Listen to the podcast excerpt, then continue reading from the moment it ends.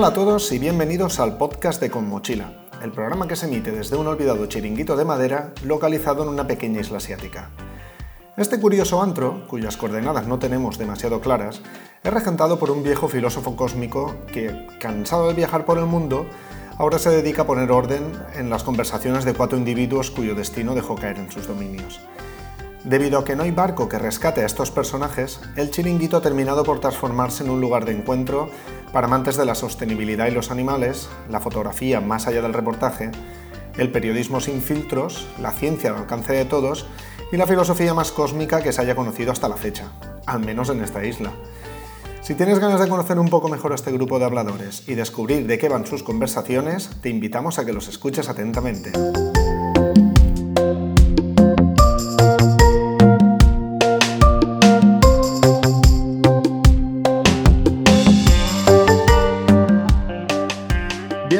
Bienvenidos episodio número 3 de eh, nuestro podcast de Con.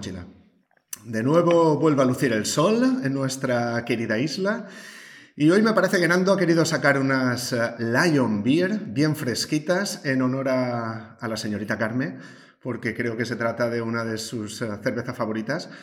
Y nada, para contaros un poco sobre esta cerveza, decir que es, es una cerveza de Sri Lanka eh, todo empezó en el año 1849, cuando Sir eh, Samuel Baker creó la primera cervecería de Sri Lanka, que luego pasó a llamarse la cervecería de Ceilán, y eh, la establecieron en la zona de Nuwara Elilla. ¿Te acuerdas, Carmen, cuando fuimos allí, que es una zona así con con eh, campos de té y todo eso en las alturas. Sí, sí, sí, y de hecho la creó allí por su. Dijo que era ideal por su clima fresco y por el agua de, manantial natural que tenían allí. Sin embargo, no fue hasta 1881 que comenzó a, gestarse ya de forma comercial con la denominación de Ceylon Beverage Company y ya administrada por, uh, por tal Bremer y Pab Bavaria. bueno. Pues nada, desde entonces ha ido cambiando de manos, como casi todas las empresas, ¿no?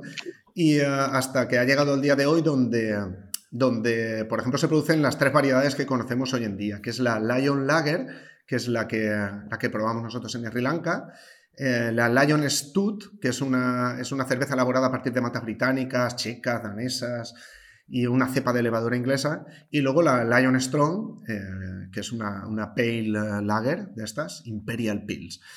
Y bueno, después de esta pequeña reseña cervecera, eh, pues nada, quería saber si la habíais probado, porque esta sí que me parece a mí que si, si no has estado en Sri Lanka, raro es, ¿eh? Tú sí que la has probado, ¿no, Carmen? Hombre, claro, que no, que iba a decir que no es de mis favoritas, es mi favorita ah. del mundo mundial. sí, sí. Tu favorita. ¿Alguien más la ha probado? Yo todavía no he tenido la suerte de probarla. De hecho, iba a ir este año, íbamos a ir a Sri Lanka, pero bueno, se ha tenido que paralizar, así que cuando, cuando vayamos, lo primero que voy a hacer va a ser acordarme de ti, Carmen, y beber una por ti. Está muy buena. Luis, ¿tú qué? Pues yo no he tenido el placer de acercarme a Sri Lanka y, y más que nada por ello, pues tampoco la he probado. ¿Y Nando? ¿Tú qué? Eh, yo no recuerdo la cerveza que bebía en Sri Lanka, pero supongo que sería esa, pero mi mente senil no daba más, lo siento. bueno, pues nada, solo decir que, es, que tuvimos también la suerte de, ir a un restaurante de Sri Lanka en Londres y... Eh, y la tenían allí. Y pudimos volver a saborear este tipo de cervezas sin necesidad de, de estar y en, Japón también en un restaurante no sé si te acuerdas. Es verdad es Sri Lanka yo también tenía la Lion en, Tokio, en Tokio. Fue precisamente es cierto.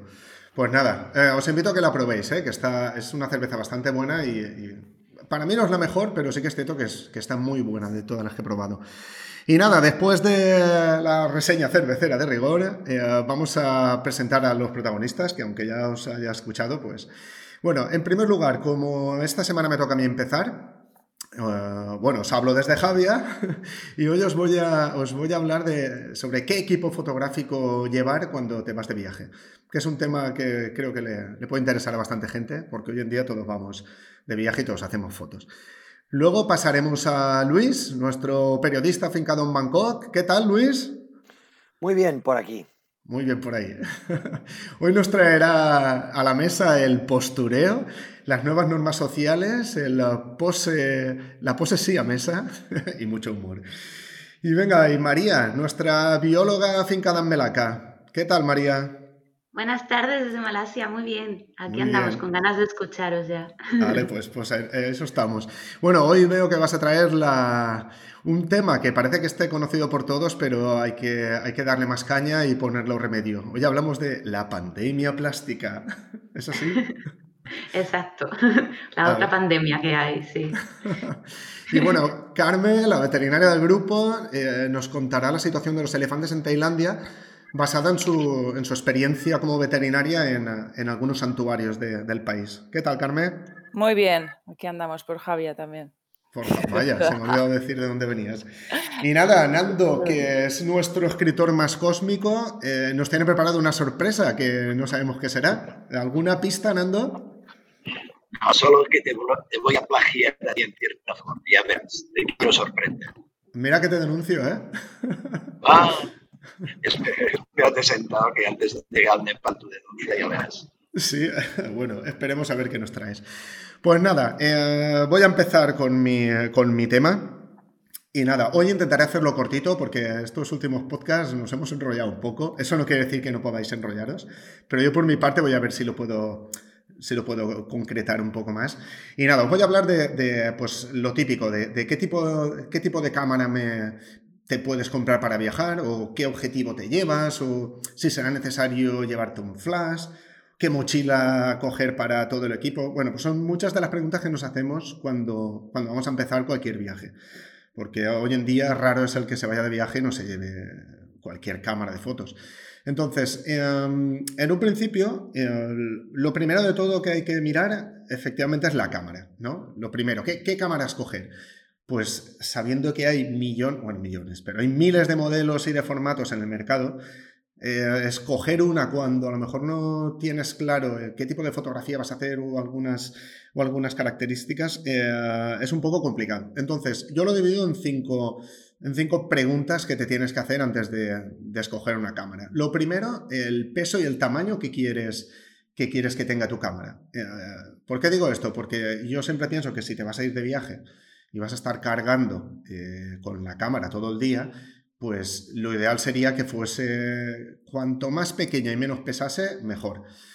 Otro tipo de, de, argumento es el tipo de fotografía que quieres hacer. Si Pregúntate qué tipo de fotografía vas a hacer. Si, eh, por ejemplo, quieres irte a un safari, pues evidentemente necesitarás un tipo de cámara eh, mucho más, eh, ya no potente, porque hoy en día son todas muy potentes, pero una cámara un poco que, te permita a ti poder hacer las fotos que tú quieres, o sea, que no sea una cámara automática y que, te, y que, que le puedas intercambiar los objetivos, porque si te llevas una cámara de estas compactas pequeñas que casi no tiene zoom, pues va a ser un poco complicado que hagas fotos animales. Entonces, por lo menos una cámara que admita cambiar objetivos y que, que puedas ponerle teleobjetivos. También si es cierto que si quieres hacer fotografía de calle eh, o fotografía de naturaleza, pues a lo mejor con otro tipo de cámaras sin ser tan grande, tan pesada y tan, tan aparatosa, te puede servir. Entonces, dependiendo del tipo de fotografía, pues te planteas qué tipo de cámara quieres. Luego también eh, los conocimientos previos que tengas sobre fotografía. ¿Por qué digo esto? Porque si eh, quieres hacer fotografía creativa, o ya no creativa, sino quieres hacer tú el tipo de fotografía que tú quieras, pues debes tener una cámara que te permita cambiar todos los ajustes que tú quieras. Con eso me refiero, otra vez vuelvo a los automáticas. Si coges una automática que es, lo hace todo automático, raro, rara va a ser la foto que tú quieras hacer porque la cámara la hace por ti. Entonces es mejor, eh, si no tienes muchos conocimientos, te coges una cámara donde la puedes poner automático y a funcionar y si quieres crear tú las fotos, pues por lo menos que, tenga esta, toda esta clase de características que te permita modificar todos los parámetros para hacer la foto que tú quieras, no la que quiera la cámara. Luego, otra parte importante que, que deberíamos tener en cuenta es la finalidad de las fotos. Hoy en día me atrevería a decir que a lo mejor el 90% de la gente que hace fotos son todas para verlas en el monitor del ordenador o a subirlas en redes sociales o a verlas en el móvil. Entonces aquí viene el tema de los megapíxeles. ¿De qué te sirve tener una, cámara de 30 megapíxeles si luego la foto la vas a ver en una pantalla? Que con 2 megapíxeles te sobra. Pues entonces eso, si la vas a exponer en sitio, si la quieres imprimir en grande o lo que sea, pues entonces ya vete a una cámara que tenga muchos megapíxeles, porque a mayor megapíxeles, mayor, mayor tamaño va, puedes sacar eh, en formato papel la foto.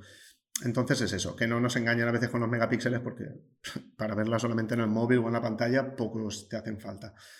Y luego lo más importante creo yo es el presupuesto. Eh, ¿Qué estamos dispuestos a gastarnos en una cámara? Eh, a mí cuando me preguntan mis amigos, ostras, ¿qué cámara me compro? Muchas veces empiezo por eso. ¿Cuánta pasta te quieres gastar? Porque al final todo, todo va a partir de, esa premisa. Si eh, tu presupuesto es pequeño, hoy en día puedo decir que con 300 euros o 400 euros te puedes comprar casi cualquier cámara de calidad. No las mejores, pero, pero hoy en día hacen cámaras muy, muy buenas. Yo calculo que para irte de viaje, por mojarme un poco, con 400 o 500 pavos ya tienes una, una buena cámara que te permite, eh, pues eso, tener, tener lo suficiente para irte de viaje y hacer fotos. Pues nada, yendo al, tema de las cámaras, eh, quería poner varias cámaras de ejemplo. Por ejemplo, em, tenemos, por ejemplo, las cámaras compactas, que me viene a la cabeza una cámara que compramos para Carme para irse a, Perú, que era una cámara compacta, eh, exactamente era una Canon G7X, que es una cámara compacta pequeñita, sin, eh, con el objetivo fijo, con un pequeño zoom, y eh, lo bueno que tenía era que podías controlar manualmente pues, la exposición, la velocidad y todo eso, podías hacer las fotos en RAW, que es el formato eh, en bruto que saca la cámara, luego lo puedes procesar tú. Em, todos estos tipos de cámaras suelen tener un visor electrónico. El visor electrónico es diferente al visor óptico, que es el que suelen llevar las reflex. Es como una pequeña, un pequeño monitor que tiene dentro del visor. Eh, los objetivos suelen ser bastante luminosos y, eh, en, definitiva ofrecen una muy buena calidad de, imagen. Entonces, una cámara compacta si, eh, siempre se la, aconsejaría a aquel que a lo mejor no tiene muchos conocimientos de fotografía o, tiene conocimientos de fotografía pero no tiene ganas de, ir con un gran equipo. Hoy por hoy hay cámaras compactas que te cubren bastante focales, con una calidad aceptable y yo pienso que es una buena cámara. Luego, ¿qué pasa? Si ya quieres eh, subir un poco el listón eh, y, ya quieres empezar a jugarte un poco con los objetivos y con más características, pues, pues ya tendría que ser una reflex o una cámara sin espejo. ¿Por qué pongo las dos al mismo tiempo? Porque son las típicas cámaras de objetivos intercambiables. Yo personalmente empecé con las cámaras reflex, como calculo que empezó la mayoría, antes de que saliesen las cámaras sin espejo, y eh, para mí la ventaja de la cámara sin espejo es que suele ser más pequeña porque no tiene el sistema reflex. El sistema reflex es este sistema que, es, que aparece eh, por el visor, por así decirlo. Es, un juego de espejos que, en definitiva, para no ponerme muy técnico, para lo que quiero decir es que lo que hace es que la cámara pueda ser un pelín más grande, un poco más pequeña. El hecho de que tenga, no tenga el sistema reflex, estas cámaras sin espejo, reducen el tamaño y por ende, al ser el tamaño más pequeño, para que lo entendáis, es un poco menos gruesa y lo que hace es que el sensor está más cerquita del objetivo. Con esto se consigue, aparte de la cámara en sí, el cuerpo es más pequeño, los objetivos que hacen para este tipo de cámaras suelen ser más pequeños. Esto solo atiende a leyes de la física. Si el sensor está más cerca del objetivo, eh, luego las lentes pueden ser igual de luminosas que las, que las reflex, pero la misma luminosidad suelen ser más pequeñas de tamaño. Con esto, pues nada, es perfecto, reduces el tamaño de la cámara y el tamaño del objetivo. ¿Qué pasa con esto? Que ya tienes todo un tamaño más pequeño, pesa menos y vuelvo a lo que decía en un principio. Si tienes poco peso y poco tamaño, para salirte de viaje eh, es, para mí es perfecta. También es cierto que empezaron vendiendo este tipo de cámaras con estos argumentos y poco a poco las han, las han ido haciendo más grandes con objetivos todavía más grandes y parece que estemos volviendo a la época de las reflex. Y que dices, joder, me estabas vendiendo el tema del tamaño y ahora me las está haciendo igual de grandes. Pero en fin, de todas formas, eh, son unas buenas cámaras. Parece ser que reflex todavía tiene mercado, pero poco a poco cada vez hay menos. Eh, y, puede que a lo mejor en un futuro pase como con las digitales, que se quedan aparcadas y, que solamente la gente, o sea, las analógicas, que se quedan apartadas en un cajón y que la gente utilice las digitales. Pues parece que con las reflex puede que en un futuro pase lo mismo, que la gente coja las, las mirrorless, estas que se llaman, las que no tienen eh, sistema reflex y que y que las reflex se quedan aparcadas, las pobres. Y nada, eh, otro tipo de cámara que también eh, merece la pena eh, comentar es la pantalla del móvil. Todo el mundo tiene móvil hoy en día y cada vez sacan los móviles con mejores cámaras. Y hoy en día yo soy el primero que hay veces que sales por la noche y ya no te apetece ni coger la cámara. Y dices, mira, me llevo el móvil que con la calidad que te ofrecen hoy en día igual puedes sacar cuatro fotos buenas y, y te funcionan. También es cierto que depende de para qué. Eh, si quieres hacer un trabajo, un reportaje fotográfico o lo que sea, no me llevo el móvil para hacer fotos por la noche. Me cojo la cámara y ya está. Y nada, eh, otro de los puntos eh, son los objetivos, que es otra de las preguntas que hace la gente. ¿Y qué objetivo me llevo? Yo siempre mi recomendación para, el tema de viajes es, si puedes llevar un objetivo que te cubra todas las focales, mejor que llevar tres objetivos diferentes, porque te van a ocupar menos espacio en la mochila, no vas a estar siempre cambiando de, objetivo y, eh, y, todo va a ser más cómodo y más práctico. Están los objetivos todoterreno que se llaman, que suelen tener una focal entre, yo qué sé, 24 o 70 milímetros o algunos de 24 o 120, que generalmente te va a cubrir el 99% de las fotos que vayas a hacer porque con todas esas focales, o sea, desde el 24 que es un gran angular hasta, hasta un 120, que ya es un tele no muy largo, pero que, te acerca bastante al que le vas a hacer la foto, tienes de sobra. También es cierto que eh, a mí me gusta personalmente ir con ópticas fijas, eh, pero claro, me dedico más a esto y, y, ya busco algo en concreto. Pero para aquel que se vaya de viaje con uno de estos todoterreno, va de sobra. No suelen ser súper luminosos, pero ofrecen una calidad muy buena. Entonces, con una cámara sin espejo y un objetivo 2470 o 2420, ya tienes suficiente equipo para irte de viaje. Luego, eh, está claro que en los objetivos, si te vas a ir a un safari, eh, pues con un 120 milímetros te vas a quedar un poco corto. Mi recomendación, eh, no te compres uno, no te compres uno que no merece la pena porque al final solamente lo vas a gastar durante ese safari y si te lo compras vas a tener un objetivo que te va a pesar un kilo, un kilo y medio toda la vida en tu mochila y no lo vas a volver a gastar más. Por mucho que creas que sí, lo vas a gastar al principio porque te hace ilusión, pero luego, luego, luego en el día a día no lo vas a, no lo vas a utilizar.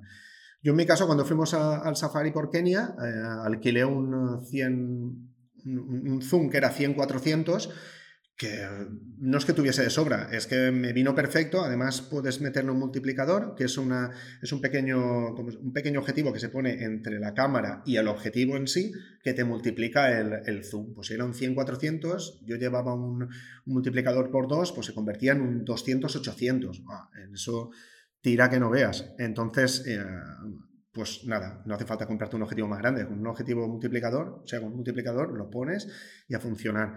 Y yo en mi caso lo alquilé. Alquilé el, objetivo durante un mes y me salió más a cuenta que comprarme uno nuevo. O sea que, mi, recomendación es, si te vas a un safari, alquílate un objetivo, un teleobjetivo y, a funcionar. Y eh, luego el tema del flash. Eh, yo me compré un flash en su día, un flash muy bueno y todo eso, y lo gasté cuatro veces. También es cierto que el tipo de fotografía que yo hago mm, no me sirve porque yo una fotografía, no sé si os habéis fijado, pero cuando haces una fotografía en flash, a no ser que, que el flash lo utilices como relleno, eh, te aparece todo muy plano y, la luz natural que había, si no sabes utilizar bien el flash, o sea, si lo pones en automático, te va a salir todo con una, una foto muy. Una foto con una luz muy, muy artificial, toda blanca. Prefiero más utilizar la, cámara sin flash porque así vas a ver todas las sombras y todas las luces tal y como tú la estás viendo, no con una luz artificial. Eso sí, si, lo sabes utilizar bien, quitándole potencia al flash y rellenando algunas zonas que tú crees que necesitas tirar de flash, pues, eh, joder, haces unas fotos impresionantes. Pero para eso ya eh, recomiendo coger mucha experiencia porque es que si no, no le vas a sacar partido. Y al final es un gasto y vuelvo a lo mismo. Otro trasto más en la mochila que vas a estar cargando sin, sin prácticamente usarlo. ¿Qué más? El tema de la mochila el tema de la mochila, aquí sí que creo que cada uno, cada maestrillo tiene su librillo. Yo empecé utilizando una especie de riñonera, un poco más grande, eh, donde me ponía mi cámara, bueno, la cámara la llevaba en la mano y en la, riñonera me ponía otro objetivo que utilizaba, una, batería para la cámara, unas pilas, una no sé qué. Y ah, bueno, era un coñazo, porque parece que no, pero llevarlo colgado todo el día eh, no es lo mismo una riñonera pequeñita que una que te pese un kilo y medio. No es fácil de llevar. Entonces pasé a una, a una mochila. La típica mochila de fotógrafo donde llevas todo el material. Esa está muy bien, pero cuando llevas una hora con la mochila en la espalda haciendo fotos, te suda la espalda que da gusto. Entonces tampoco me acababa de gustar. Y también cuando te ibas de viaje era como llevabas tu equipaje por una parte y luego la cámara, la mochila con todos los bártulos de la cámara en otra y era un poco coñazo, porque siempre que viajas así, eh, siempre te apetece tener una, una, mochila pequeñita, pero no para la cámara, sino para tus cosas, pues para una camiseta, para ponerte ahí el portátil, para ponerte no sé qué. Y ahí surgió la idea de comprar otro tipo de mochila, que era una mochila híbrida, que era por una parte, la parte de abajo, tenía un compartimento que era para, para poner una cámara pequeña y un par de objetivos, y en la parte de arriba podías poner tus trastos, podías poner tu portátil, una tablet, eh, pues una camiseta, por si subes en el avión, pues un suéter de estos pequeñitos, pues si hace frío, eh, ponerte una botellita de, agua de estas rellenables, no sé, lo que quisieras. Pero una forma de, tener, de compartir eh, el equipo fotográfico con, material tuyo que, que, sueles utilizar. Entonces, esa me vino bastante bien y, y, la verdad es que le dimos bastante caña porque Carmen también compramos una para ella y eh, la estuvimos utilizando. Pero, ¿cuál es la desventaja? Pues que no es lo mismo que la típica mochila que llevas súper ergonómica. No dejas en una mochila para cámaras y no es muy ergonómica. Entonces también termina siendo un coñazo. Eh, la solución, pues todavía no la tengo. Quiero ver si compro otro tipo de mochila y ir probando, pero es, un poco complicado. Al final, eh, lo que pienso es que la idea que tengo ahora para comprarme una cámara es comprar la típica cámara tipo una Osprey de estas, que es una cámara normal y corriente, y ahí pues dejar caer la cámara y eh, el objetivo y un poco el equipo que llevo junto con la ropa o con lo que sea. No sé, busco la comodidad. Y eso al final lo hace pues la experiencia que tienes cargando esas mochilas. No es lo mismo a lo mejor irte un fin de semana o una semanita a un sitio que cuando llevas meses cargando con las mochilas, al final te das cuenta que dices, coño, prefiero una mochila que sea ergonómica, que la pueda cargar bien, independientemente de que sea para foto, ¿sabes? Al final es buscar tu comodidad y luego adaptar tu equipo fotográfico a ese tipo de mochila. Y bueno, en esas estamos, ¿eh? No creéis que, todavía he encontrado la, mochila ideal, pero vamos, esa era, esa era la, idea que, llevo. Y nada, esto es eh, mi exposición de hoy porque no he querido alargarme mucho y, eh, nada, espero haber dejado por lo menos un poco claro eh, cómo, cómo, hago yo las cosas y y no sé, arrojar un poco de luz de este en este asunto. No sé vosotros, ¿qué pensáis? Pues como has dicho tú, una vez... Una vez ah. di, María. A que una vez leí que la cámara más útil es la más fácil de usar, la que más a mano tengas, y ahora con los móviles, como dices tú, la calidad que, que están ofreciendo, pues es un punto. Pero bueno, en mi caso yo también soy bastante adicta a la fotografía y siempre llevo, que si la cámara acuática, el teleobjetivo y todo el percal, que siempre me pesa más la, el material que lo que llevo yo de mío. Y, pero voy a usar esa recomendación porque a veces es mejor alquilarlo, como has dicho, que no tener que poseer todo, ¿verdad? O sea, si se puede alquilar. Bueno, yo en mi caso porque tengo la acuática y siempre me la llevo y tal, pero por ejemplo el teleobjetivo lo mismo, esa recomendación me la voy a apuntar. Porque ¿por qué llevar lo nuestro si se puede alquilar, ¿no? Cuando haces un viaje, pues quitas peso, la verdad. Así que muy buena. Y al mm. final, yo creo que tu propia experiencia te va diciendo eh, el tipo de cámara. Yo, por ejemplo, se me olvida decir que yo, yo utilizo, por ejemplo, una cámara Empecé con las Fuji, Reflex y todo eso, luego una Nikon de estas grandes también, Reflex, pero era, son cámaras que son un pasote con una calidad muy buena, pero cuando estás cargando, pues la cámara pesaba un kilo 200 y el objetivo, no, mentira, la cámara un kilo y medio, el objetivo uno 200 son tres kilos y pico todo el santo día con la cámara, porque claro, yo estoy todo el día haciendo fotos. Entonces al final eh, tú te, creas una necesidad, o sea, no, te creas una necesidad, perdón, mis necesidades no eran esas, no era estar todo el día cargando 3 kilos. Necesitaba una cámara que fuese más pequeña, menos pesada, pero que ofreciese calidad. Pues ahora trabajo con una Fuji X-T1, que es una cámara súper pequeñita, encima muy, muy bonita porque es, que es muy retro. Y, eh, y bueno, ahora tengo la otra, la XH1, porque mira, quise empezar a jugar con el vídeo y porque ofrece también muy buena calidad fotográfica sin ser muy grande.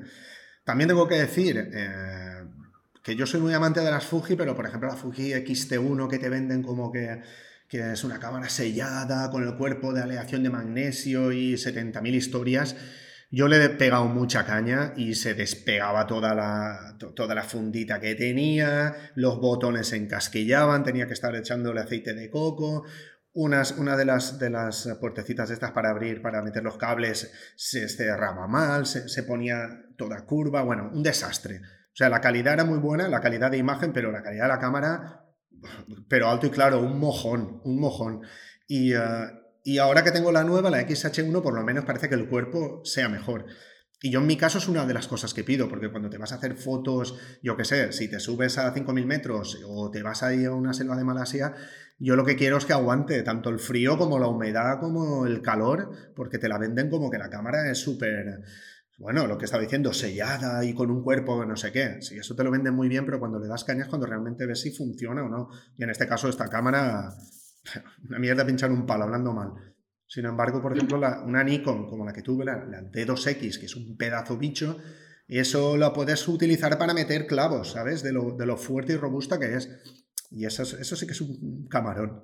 Pero en fin, que tampoco. Lo digo esto para que no nos dejemos engañar también por todas las especificaciones que te, que te cuentan, que muchas veces dices, sí, a un tío que está en su pueblo haciendo cuatro fotos, ¿para qué quiere una cámara sellada y no sé no sé cuántos? Seguro que le funciona bien porque nunca le va a dar caña pero cuando le das caña de verdad es cuando, cuando, cuando salen a la luz todas las, todo lo mal hecho que puede estar un producto.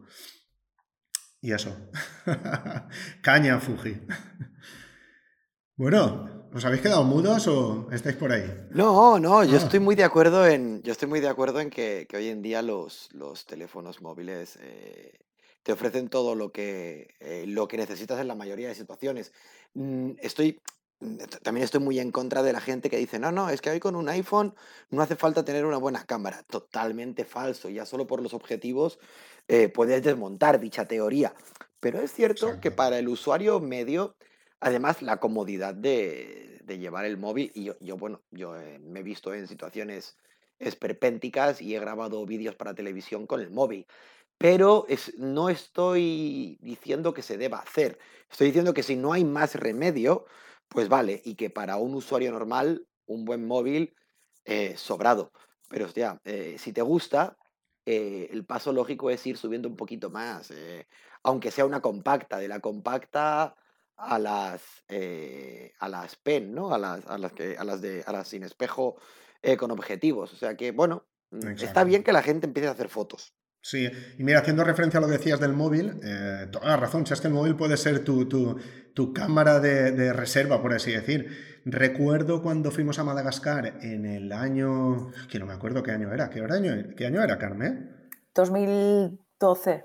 2012. Recuerdo que cuando llegamos a Antananarivo, por la mañana, cogimos las cámaras para ir a hacer fotos por allí por la capital y la cámara de vídeo grande que llamamos, la cámara grande de fotos, y la señora de la, de la guest nos dijo, no, no, ¿dónde vais, locos, con las cámaras? Que os van a atracar, no sé qué. Y yo, pero que no pasa nada, o sea, anoche ya vinimos eh, grabando con la cámara y no pasó nada. No, que no, que no. Y nos metió el miedo en el cuerpo que al final tuvimos que salir con un móvil. Claro, ojalá hubiésemos tenido en su día la, la, calidad de los móviles que hay ahora. Tuvimos que ir con el móvil que tenía Carmen, ¿te acuerdas, Carmen? Eso era menudo mojón de cámara tenía. Claro, era un, claro, era un castañón, porque dijimos, bueno, salimos con el móvil, si nos lo roban, pues que le den por el saco. Pero, ostras, hubiésemos agradecido tener la calidad de los móviles de ahora, porque hubiésemos tenido fotos súper válidas para la web y nos tuvimos que conformar con la calidad ínfima que tenía aquel móvil del año de Catapum. Pues imagínate, hace ocho años, la calidad de los móviles de entonces pero que sí, que sí, eh, que con el móvil hoy en día te, te, salva de cualquier situación, ya ves. Y eso. Pues bueno, señores, eh, si no tenéis nada más que decir, creo que vamos a pasar a, Luis a ver qué nos cuenta sobre, sobre su tema del postureo. Tengo ganas de oír ese, lo que vienes a contarnos. Pues venga, Luis, cuando, cuando quieras. Pues e, esto del postureo siamés, que es como lo llamo yo, aunque bueno, eh, a más de uno le ha hecho gracia la, expresión, eh, lo conté en mi blog y también hablé un poquito de esto en, el último artículo de Con Mochila. Eh, son de las cositas que, hacen, que te hacen gracia cuando vives por aquí. Que bueno, podríamos llamarlo postureo asiático porque esto de la pose es algo muy de Asia. lo de que importan más las apariencias que, que lo que realmente eh, va por dentro. En esto del postureo siamés, pues el ejemplo que a mí más gracia me hace, que es del año pasado, es, es, es, el de una señora, el de una señora que entró en urgencias en, en un hospital, en un hospital de, eh, cerca de la capital, con, con un pepino introducido dentro de ella y podéis imaginar por dónde se introducen los pepinos. Eh, bueno, esta buena señora llegó con el pepino dentro, aquello, o sea, aquello era un desastre, por favor sáquenme esto, aquí ha habido un accidente Y la declaración oficial fue, esta buena mujer estaba en casa haciendo sus quehaceres y se tropezó con la mala fortuna de que había un pepino empinado en el suelo. Y claro, pues pues. Pero eh, lo gracioso de Tailandia, bueno, esto pues todo el mundo conoce la, historia aquella fantástica de Ricky Martin y los perros, pero eh, lo curioso de esto es que en cualquier otro país del mundo, pues la persona ahueca el ala y dicen, por favor, que, nadie sepa que soy yo. Eh, proponer, un, proponer un dato, un amigo mío que es, que es médico de urgencias en Galicia, en, en, el hospital donde él trabaja, tienen en uno de los despachos, tienen el, Hall of Fame, ¿no? el, el, salón de trofeos de, de todos los artilugios eh, que algún ser humano eh, llegó a, urgencias eh, con, con, ellos dentro. y hay de todo, latas de atún y cosas más extrañas de lo que podáis imaginaros. Pero bueno, en cualquier cultura occidental, pues uno ahueca el ala y dice, ¿sabes qué? Que, no se enteren, ¿sabes? A ver si no me ha visto nadie. Y, bueno, quizás tiene que estar escuchando al amigo de turno que le está machacando con eso toda la vida. Aquí en Asia no, aquí en Asia es, no, te estás equivocando. Tú no has visto eso, lo que has visto es otra cosa.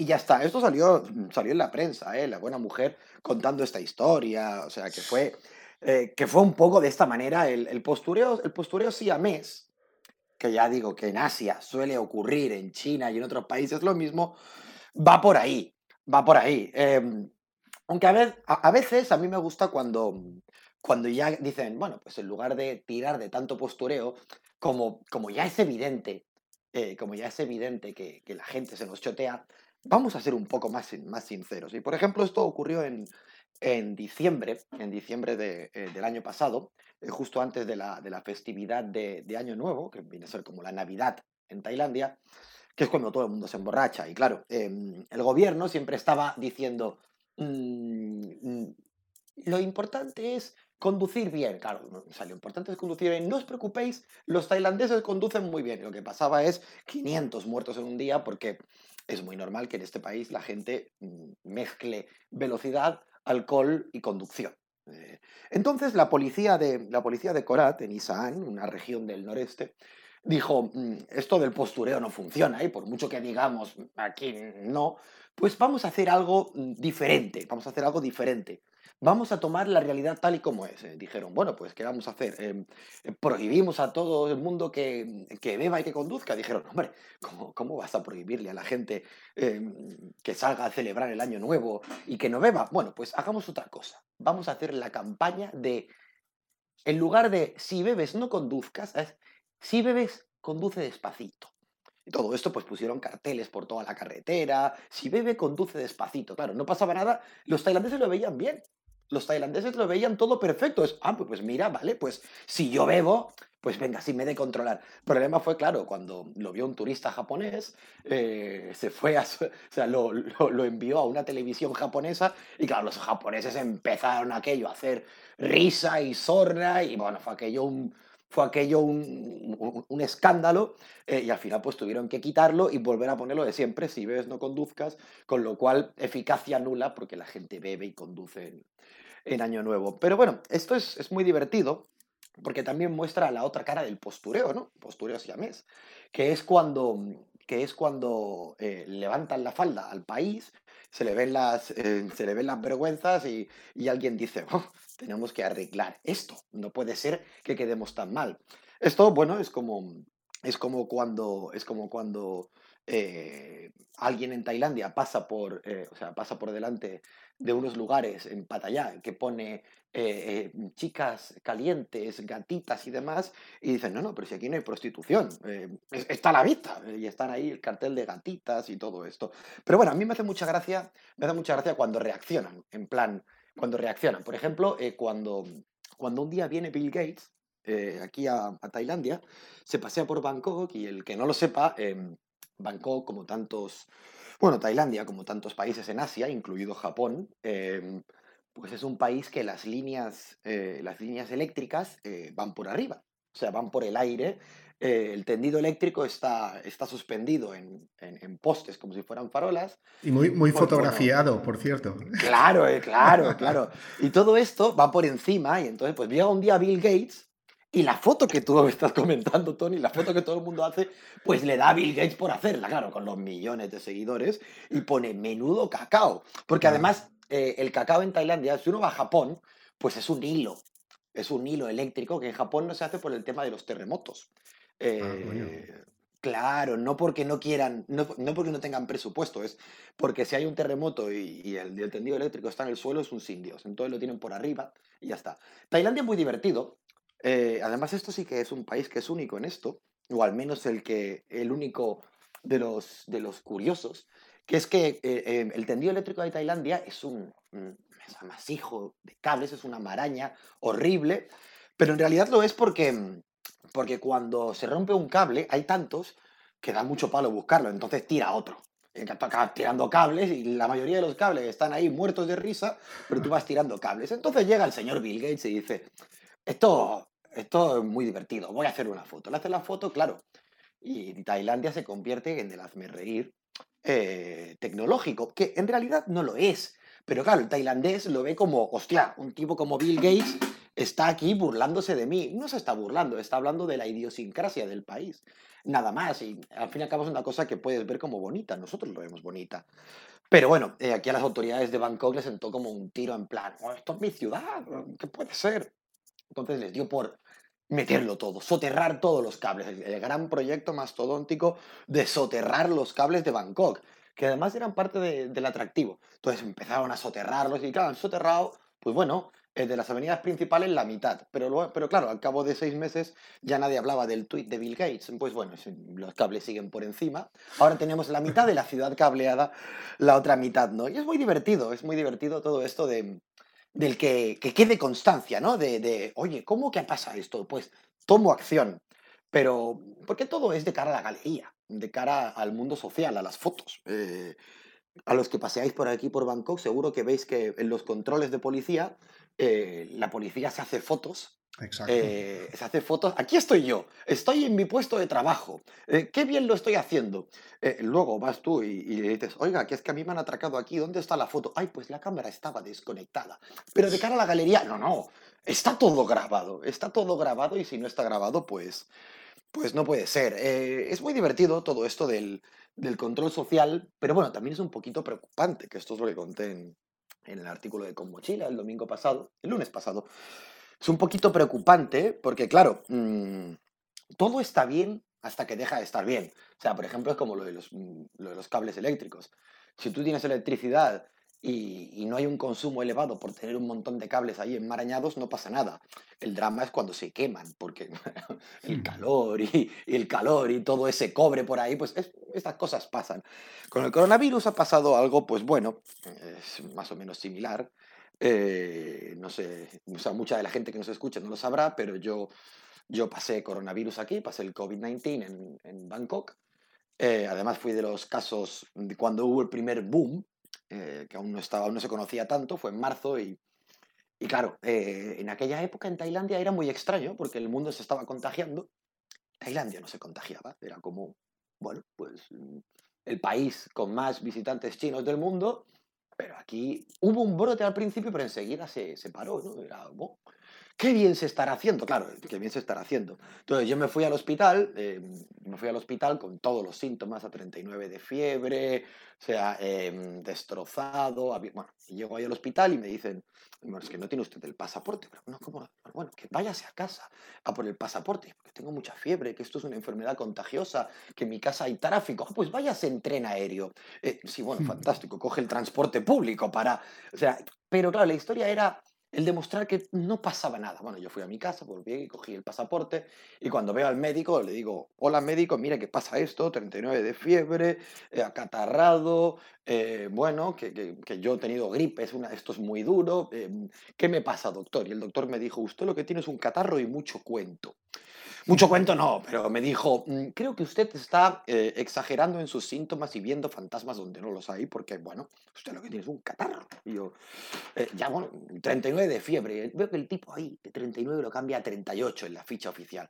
dice, mire, mire, yo le voy a dar un paracetamol y aquí tiene su ficha conforme tiene un catarro, siete días de, libres en el, trabajo, no se preocupe. Entonces yo le insistí mucho, oiga, que, yo he, estado en contacto con gente que, que, está con personas mayores, he estado en contacto con un tipo eh, que es director de una, de una fábrica y que si contagia a la gente en la fábrica va a ser un sin Dios porque es gente sin recursos, ¿qué puedo hacer? Bueno, pues pague usted dinero, al final acabé pagando ciento y pico, 150 euros, y me hicieron las pruebas, pero a regañadientes, y obviamente era coronavirus y tuve que quedarme eh, un 10 días encerrado en el hospital. Además, un coronavirus bastante fuerte. O sea, esto pasa mucho en Tailandia, esto del el postureo de, de, no, aquí no, hay, aquí no hay virus. Pero bueno, es como, por ejemplo, cuando, cuando hay un caso sonado internacional de la policía, eh, pasa lo mismo. llega el primer ministro y dice, eh, cogeremos al asesino en cuatro días y estará todo solventado. dice, pues, qué, optimismo, ¿no? O sea, yo no sé lo que voy a comer en cuatro días ni en cuatro horas, pero este hombre sabe que cuatro días es la fecha máxima para, para, para, bueno, para, para detener al, al, asesino de verdad en un caso. Luego, pues lo que hacen es escogen a un cabeza de turco y que, que, que todo sea lo que sea, como hicieron en, en Kotao, en la isla de Kotao, cuando mataron a dos ingleses. Exacto. Eh, y bueno, las pruebas dijeron que las dos personas que arrestaron, que eran dos birmanos, pues que por temas de ADN, pues que no coincidían, pero oye, se lo comieron porque ya habían dicho que eran ellos. Entonces, bueno, si volvemos un poquito al coronavirus, para no daros un poco la tanta tralla, eh, bueno, eh, Nando, Nando que nos comentó en privado hace, hace unos días, que, le había sorprendido el control del que hablo yo en, en Tailandia durante el coronavirus. Es que, claro, ahora lo que quieren es controlarlo todo y van a cambiar el eslogan, no sé si conocéis, de Amazing Thailand. Hay dos eslogan en Tailandia que es Land of Smiles, la tierra de las sonrisas, y, y el increíble Tailandia, Amazing Thailand. Entonces ahora lo van a cambiar por Amazing Trusted Thailand. No sé. A ver, cuando el hermano de un dictador ha sido puesto a dedo para ser el director de la, de la autoridad del turismo en Tailandia, pues pasa esto, ¿no? Que llegan eslóganes eh, con tres palabras que suenan fatal y que Amazing Trusted Thailand. ¿Trusted? Eh, ¿Por qué? Bueno, pues trusted porque lo digo yo y porque el postureo siamés es así. Es, si yo te digo que esto es un lugar, un lugar, mm, o sea, creíble, pues, pues, ya está, es un lugar creíble, es, la, gran campaña, la gran campaña turística que van a hacer ahora y una de las medidas es han, han creado una aplicación les encanta a los gobiernos dictatoriales porque aunque hayan pasado por urnas sabemos que han engañado y que, y que bueno, que el gobierno que aquí es un gobierno militar que se hizo con, con el poder del país a las armas hace seis años y, bueno, pues están tan adictos que son capaces de quitárselo de encima. Entonces, pues bueno, eh, este gobierno militar le gusta mucho el control y ahora cada vez que salimos a la calle y entramos en algún lugar, hemos de introducir un código QR en nuestro teléfono para que sepan en todo momento dónde estamos. Entras en tu 7-Eleven a comprarte una cerveza, ¡clac! Foto al QR cuando entras y cuando sales, cámaras de, em, de, videovigilancia a la orden de que pase algo. Todo esto es mm, por esto que te dicen de, no, no, claro, porque está muy bien saber si un contagiado estuvo en un sitio, llamar a las personas que estuvieron en ese sitio. Em, lo que pasa es que la letra pequeña te dice que también puede ser usado con fines políticos, comerciales o para lo que les dé la gana. Les va muy bien saber dónde estás. Lo que pasa es que todo es postureo.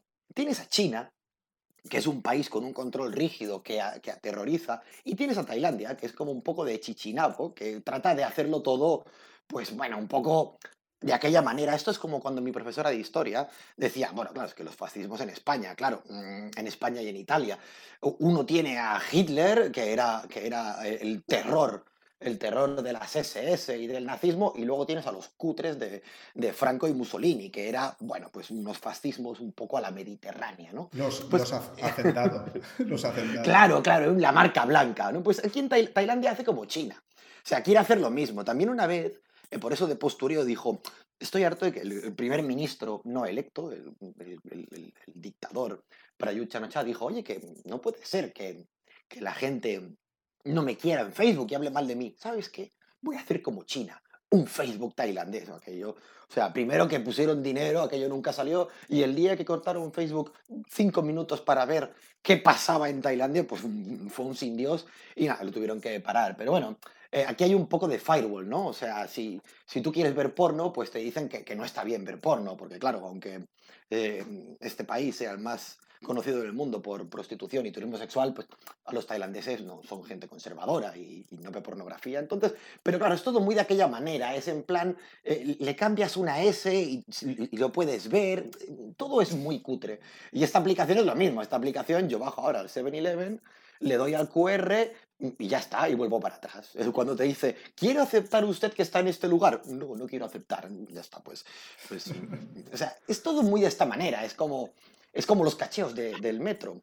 Eh, hay una cosa divertida que dice, para evitar, eh, para evitar los, em, los digamos, los atentados en el metro, porque ha habido varios atentados en el metro, pues vamos a poner unos arcos de seguridad y unos tipos aquí vigilándolo todo para que, para que bueno, cuando entre alguien, pues que les, que les registren y que, y que no dejen pasar ni, armas, ni pase nada.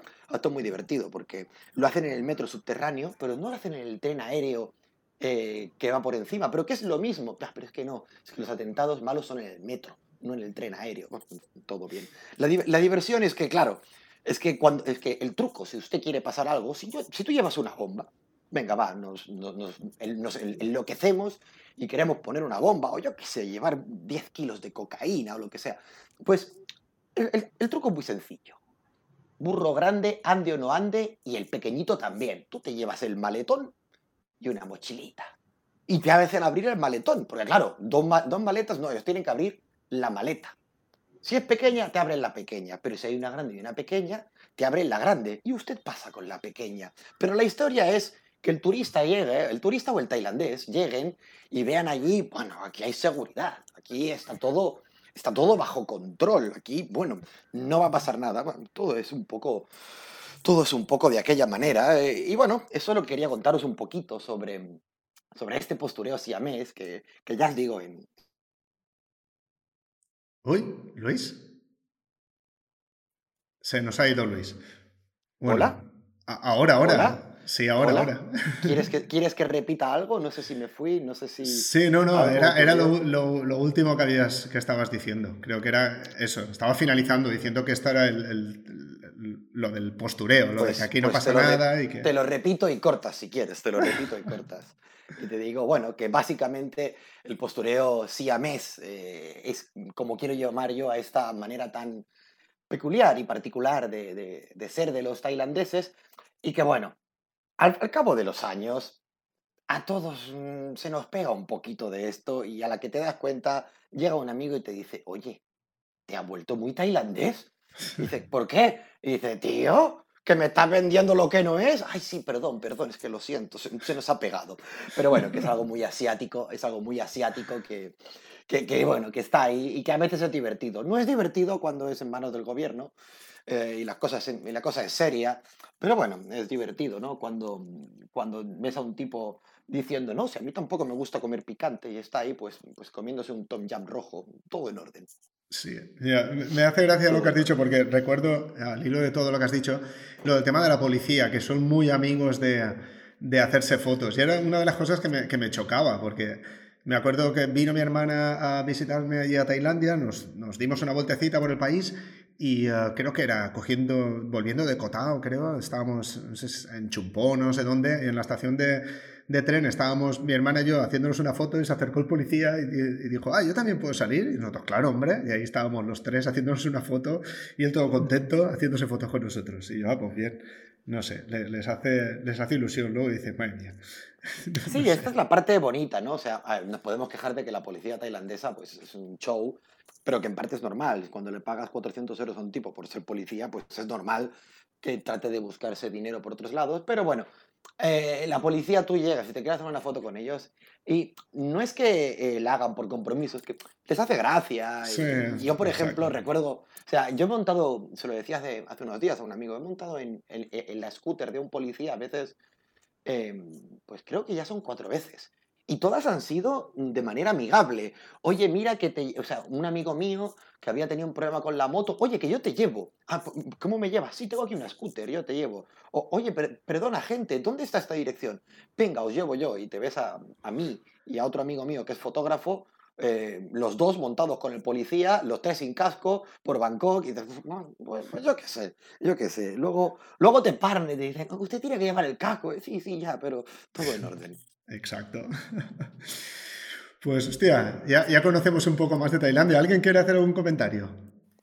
Sí, nada, Tailandia que nunca deja de sorprender, ¿verdad? Y sí que es verdad que algunas cosas te acostumbras y luego yo recuerdo gente que, venía de fuera, amigas o, mi madre o quien fuese, y, decir cosas en voz alta que tú ya has normalizado, ¿no? Y decir, sí es que es verdad, es que no es tan normal, ¿no? Estas cosas que ves aquí cada día. Pues sí que es verdad que nunca deja de sorprender. Sí, es el tema de las cucarachas, ¿no? Es el tema de las cucarachas. Que llega un amigo y dice, pero mira qué bueno esto, aquí en la calle, qué bien estamos. Y claro, pero, pero el cucarachón gigante, el plato que está sucio, pero que no te vas a morir tranquilo. Claro, luego lo piensas. Te acostumbras, es verdad. Sí, sí, sí, sí. Es como lo de vehículo familiar, cuatro en, un en una moto. las motos, vehículo familiar, las motos. Mira, este, mira, Perdón, perdón, habla Luis. No, pero, no, que precisamente con esto de los, las pickups, eh, las camionetas, que este país es el segundo país con más camionetas del mundo, esta ranchera americana, eh, eh, claro, se utilizan para ir 7, 8 tíos. Y el gobierno dijo un día, oye, que la gente se muere. Y es cierto, es que, claro, van muy deprisa, van con siete tíos en la zona de carga a la intemperie, hay un bache y salen volando. Entonces el gobierno trató de, de decir, bueno, vamos a prohibirlo. Pero claro, muy como lo hace el gobierno vamos a prohibirlo. Pero no da, no da solución. Entonces, claro, la gente le dice, oiga, que yo soy pobre y que la única manera de llevar a mi familia numerosa es esta. Y al final, pues, bueno, lo que hacen es, ellos lo dicen, parece que vaya a hacerse realidad en plan, ¿cómo me lo estoy currando? Pero luego la gente se queja un poco y ellos pues ahuecan el ala, nadie se acuerda, oye, mira. Sigue todo igual. Hecho. Claro. Por, cierto, hablando de todo esto, eh, voy a dejar ahí un dardo. Creo que podríamos hacer un día un podcast eh, monotema con anécdotas eh, de viajes. Me refiero a cosas que nosotros a veces ya hemos normalizado porque ya estás acostumbrado a ver, pero que a la gente que, empieza a viajar le, le, choca mucho. Lo, que estábamos hablando, que si de las cucarachas, la suciedad o lo que sea.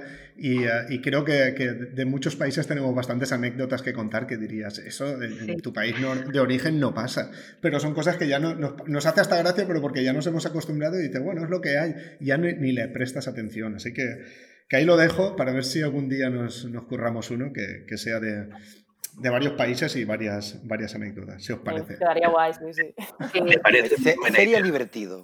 Sí. Pues nada, si, eh, si queréis, ¿alguien más quiere decir algo? Si no, pasamos a María. ¿A mí se me oye? Sí, sí, Nando, habla. Pues yo quería comentar que me sucedió lo mismo con un policía de Kanchanaburi. Yo estaba buscando una zapatería y el tío lo mismo, dice, me sube en su moto, ven que te llevo. Y fue cojonudo porque toda la gente me miraba como si fuese, estuviese arrestado o algo así, ¿no? Y total, el tío la mar de simpático que él sabía dónde estaba la única zapatería. ¿Cómo se llama? El, no, el que repara zapatos, coño. El, el, rápido, el rápido, el zapatero, ah, coño. Pues eso. El zapatero Remendón. Pues eso, el tío, el tío me llevó de puta madre, que son si tocas la persona, siempre hay un corazón. Si tocas al oficial, al funcionario, hay, hay problemas. Ya lo he dicho. Y lo, de contar, anécdotas de viaje, bueno, pues me parece de maravilla. Ya, eh, pues mira, lo dejamos en el tintero para la próxima.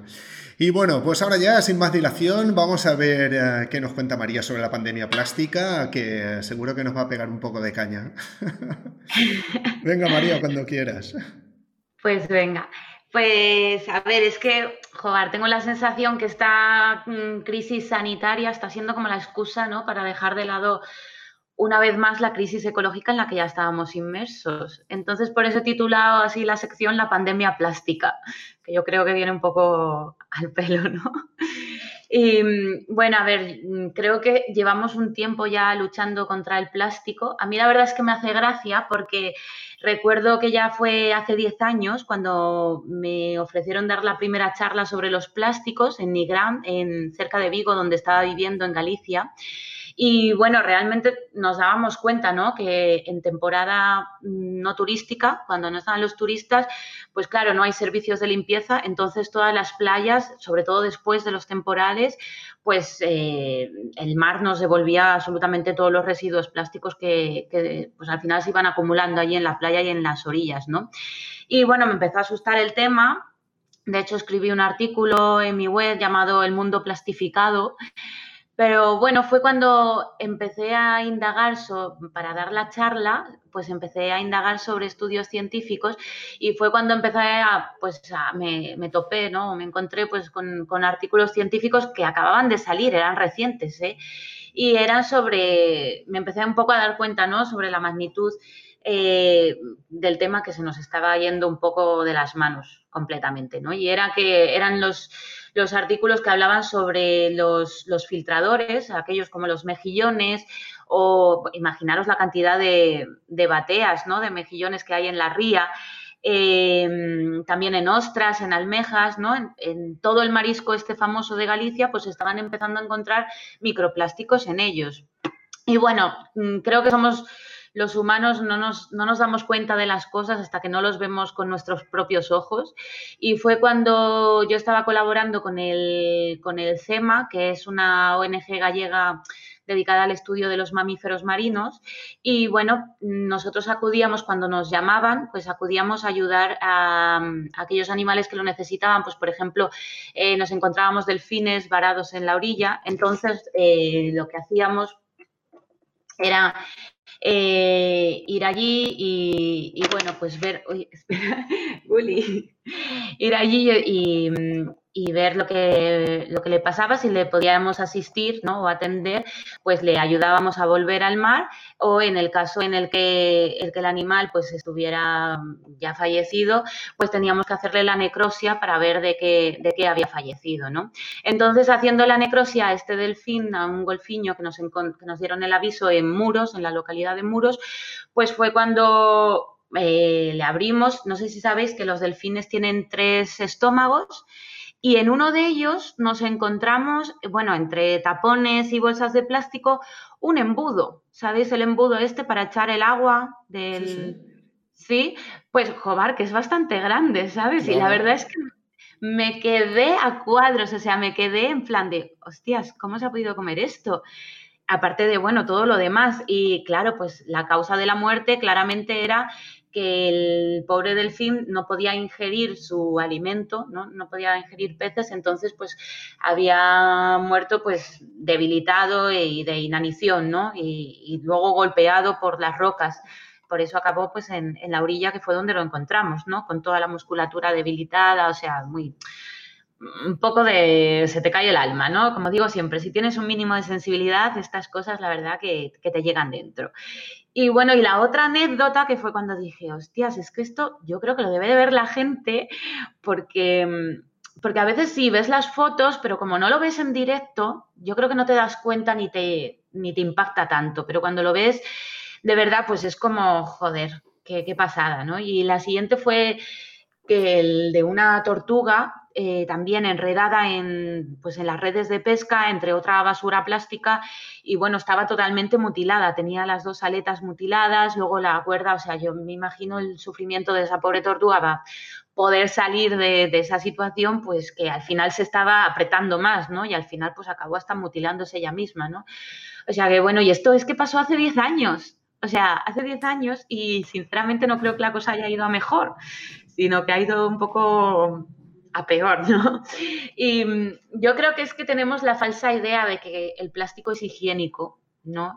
Y por eso lo envolvemos todo en plástico, pero realmente si supiéramos la cantidad de aditivos, toxinas o simplemente cómo se produce, pues empezaríamos a cambiar de idea. ¿No? Porque, bueno, para que un plástico sea de color rojo, azul, amarillo, necesitamos echarle una serie de químicos. O para que sea más duro, más flexible, necesitamos echarle otro tipo de químicos. Entonces, esto al final hace que, pues, que el plástico sea más resistente o que se degrade más lentamente.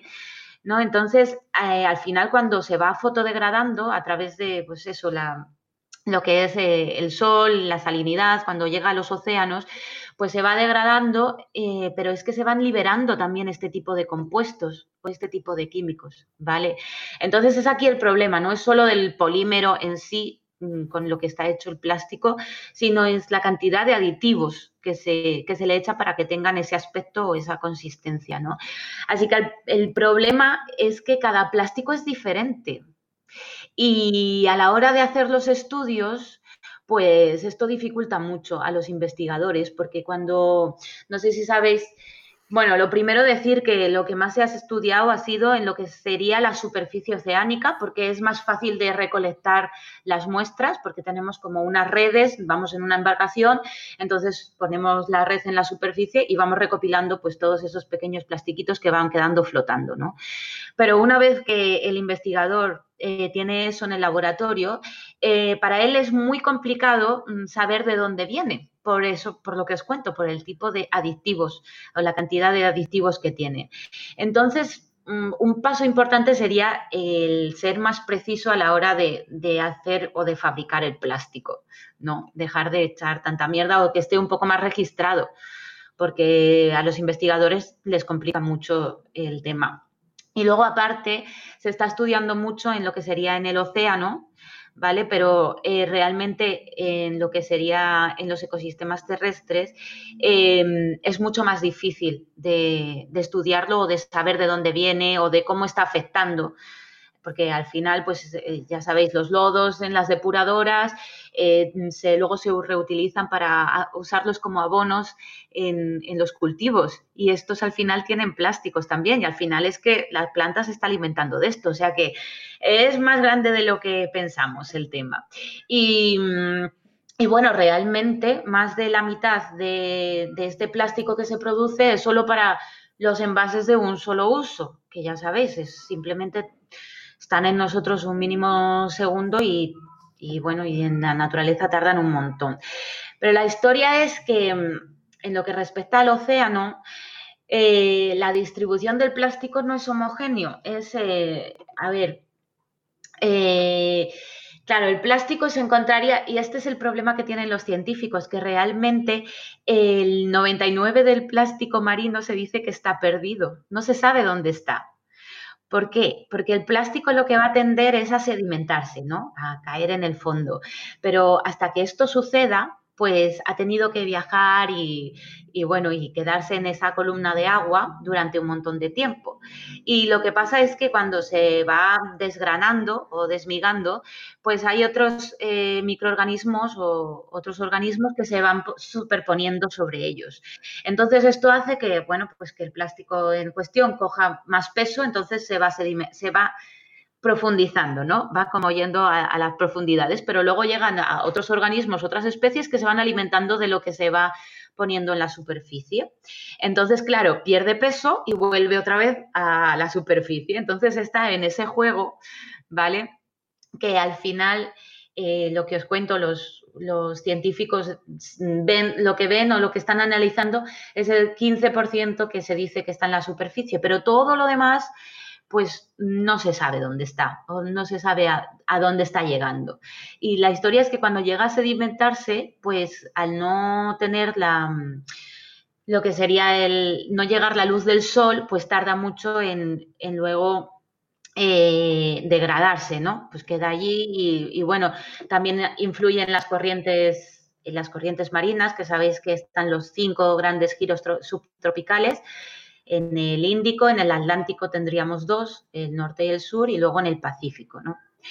Y, bueno, la historia, también otro dato que se dice, ¿no? Que dicen, no, es que el 80% del plástico del océano viene de tierra. Yo diría que el 100% viene de tierra, porque al final todo se produce en, tierra. ¿Vale? Lo que, a lo que esto se refiere es que ese otro 20% es de lo que viene directamente de los cruceros o de, de las redes de pesca, de los vertidos, ¿no? Pero bueno, el caso es que estamos alterando al ecosistema a nivel microscópico, porque ahora, claro, después de estos 10 años que hemos visto el macroplástico, o sea, lo que podemos ver fácil, pues eh, los científicos sí se han dado cuenta que está el microplástico, pero es que además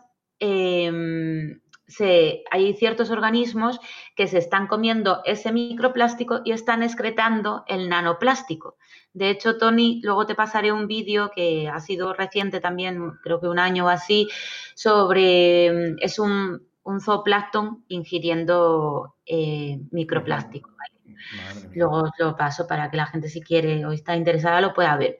Y otro estudio reciente es el, y esto fue una española, eh, es que hay unas cianobacterias que hacen la función de fotosíntesis, es decir, eh, liberan oxígeno, pues el aumento de plástico lo que está haciendo es reducir em, ese oxígeno que libera. Entonces, claro, puede tener, ah, está habiendo unas consecuencias globales, ¿no? Eh, pero claro, como os digo, esto se necesitan más estudios y o sea, está, aunque estemos dando mucho la vara sobre el plástico, realmente los estudios no son tan, tan abundantes como pensaríamos. Hay muchas cosas que se desconocen. Y, por ejemplo, otras cosas, claro, porque lo que, lo que debería de preocuparnos es, es aquello que no se ve, ¿no? Porque nos puede afectar, os puede pasar a nosotros, ¿no? Y otra cosa que está afectando es eh, los microorganismos que, mm, bueno, hay, hay, bacterias ¿no? que se ha descubierto que degradan el plástico, pero es porque se alimentan de, carbono, ¿no? Y liberan CO2. Entonces, eh, lo que está pasando es que están alterando también el ciclo del carbono. Porque, mm, porque, bueno, están consumiendo estos compuestos, estos polímeros, pero a la vez están consumiendo estos aditivos y es lo que los científicos pues están un poco asustados, ¿no? Los aditivos que os comentaba antes, pues que bueno, al final los polímeros sí son eh, cadenas de carbonos, pero y, mm, la cuestión es ese tipo de químicos que, al final están pasando a estas bacterias, ¿no? Entonces, mm, pues ahí viene el, el problema, ¿no? Que estamos alterando el ecosistema Mm, por supuesto, no sabemos si esto es bueno o malo, ¿vale? Porque no se sabemos, pero bueno, que sí, que tiene un impacto, que está cambiando lo que hasta ahora conocíamos, ¿no? Y esto está sucediendo ahora, delante nuestra. Pero no tenemos la capacidad de estudiarlo, porque, bueno, sabéis, en España pues ha habido como 10 años de bloqueo en investigación. Entonces, claro, esto ha dificultado las cosas. De hecho, pues se podrían haber inventado un montón de sustitutivos, ¿no? Como eso, pues fabricar materiales o alternativas con algas, por ejemplo, o con otros tipos de productos. Pero bueno, que quedó parado pues por, la poca inversión en investigación. Y bueno, otra de las cosas que nos debería preocupar es la capacidad de los plásticos que tienen a, a concentrar las sustancias tóxicas, es decir, ellos lo absorben algo, por ejemplo, un fertilizante, ¿no? Que quedaría pues disuelto, medio disuelto en el agua. Eh, cuando choca con un plástico, lo que va a hacer es que lo va a absorber y va a concentrar esos niveles tóxicos, ¿vale? Entonces, claro, mm, cuando otros animales los ingieren, pues no es que solo ingieran algo que no, que no es digerible, entonces va a obstruir su sistema digestivo, sino que también va a ingerir tóxicos, ¿vale? Entonces aquí viene pues el, problema, ¿no? A mí he oído cosas porque no sé si habéis visto la foto esta de, un, de los albatros, las crías de albatros con el estómago todo lleno de tapones, mecheros, se hizo muy famosa. Hmm. Pues bueno, me decía a mí una persona, eh, bueno, es que son, es que las aves son tontas, ¿para qué comen el mechero si saben que no, que, no lo van a poder digerir? Digo, bueno, vamos a ver, es que esto tiene una explicación y es por eso, esos microorganismos que os comentaba o esas algas que se van depositando sobre los plásticos, lo que hacen es desprender una serie de gases que, que parecen como las, las presas ¿vale? Entonces, por ejemplo, en el caso de las aves, las aves se fían más de su olfato que de la vista. Entonces, claro, si huelen porque desprenden gases a sus presas, ellos no, saben que es un mechero, no saben que, es un mechero, ¿sabes? Entonces, claro, lo, van a, ingerir. Entonces, bueno, como veis, es el problema es, lo que no se ve y de hecho ahora mismo también hay estudios que dicen que, mm, bueno, sabéis que hay mucha ropa que se, hace con los, el, poliestireno, el poliestireno y todo esto. Bueno, pues esas microfibras están quedando en el aire. Entonces, estudios recientes también que están haciendo sobre, sobre bueno, pues las partículas que hay en el aire, están descubriendo esas partículas de ropa, de nuestra ropa, eh, bueno, pues en pequeños filamentos que también las hay en, en el aire, ¿vale? Entonces, bueno, pues está complicándose la cosa. Y la historia es que tenemos que actuar un poco con inteligencia, ¿no? Eh, esa que presumimos tanto, pero yo no sé si, llegamos a tener. porque, porque, claro, es que yo entiendo que el plástico nos ha traído muchas ventajas, pero tenemos que controlar pues ese ese abuso, ¿no? Ese flujo de, de, usar y tirar, porque hay muchas cosas que son totalmente innecesarias. Y, y bueno, yo afortunadamente, o creo, espero, o, deseo saber que todos cada día somos, somos más los concienciados, ¿no? Pero sí es verdad que aunque queramos, nos lo pone muy difícil, ¿no? El ir a comprar eh, no consumiendo tantos plásticos, ¿no? Entonces, bueno, yo lo que veo es que en estos 10 años eh, mm, no se ha trabajado tanto en reducir el consumo, que era algo que nos decían cuando éramos pequeños. Yo me acuerdo que venían una vez al año a hacer trabajos de concienciación y hablarnos sobre, sobre cómo reciclar, ¿no? que en realidad es cómo separar, porque nosotros separamos, los que reciclan luego es en la planta esa de reciclaje, ¿vale? Pero en realidad también eh, esto está dejando eh, ver que no, es, que no ha habido una mejora en la gestión todo sigue igual en cosa de 10 años. No sé si 10 años es mucho o poco. A mí la verdad es que se me ha pasado volando. Para mí es poco. Pero lo ves en cantidad y dices, joder, tal vez es mucho. No sé. Pero la historia es que, mm, que bueno, que estamos globalizando hasta los residuos, ¿no? Hemos globalizado, estamos viviendo en un mundo tan globalizado que hasta hemos globalizado los residuos y, aquí viene el tema de que mm, no sé si sabéis que el año pasado eh, China cerró las puertas a, seguir siendo pues el vertedero plástico del mundo, ¿no? Y entonces eh, otros países pues se colocaron en, ser los destinos de, lo que supuestamente en los países desarrollados reciclamos, pero que en realidad no reciclamos, sino que nos los meten en containers, de estos en los containers de los barcos, y nos los mandan o los mandan a Asia. Entonces, claro, a mí me hace gracia cuando la gente dice, bueno, es que los asiáticos son muy guarros, o es que los asiáticos son los países que, más producen plástico. Sí, somos los países, eh, aquí son los países que más se produce plástico, pero donde se consume es en los países desarrollados. Y cada uno, que yo soy de las que creo que cada país debería gestionar sus propios residuos. No me vale que eh, consumamos y luego los metamos en los containers y los mandemos para aquí, para Malasia, que eso fue lo que pasó el año pasado, justo a principio de año, en el 2019, el gobierno de Malasia detectó cinco containers llenos de plásticos que supuestamente en España reciclábamos.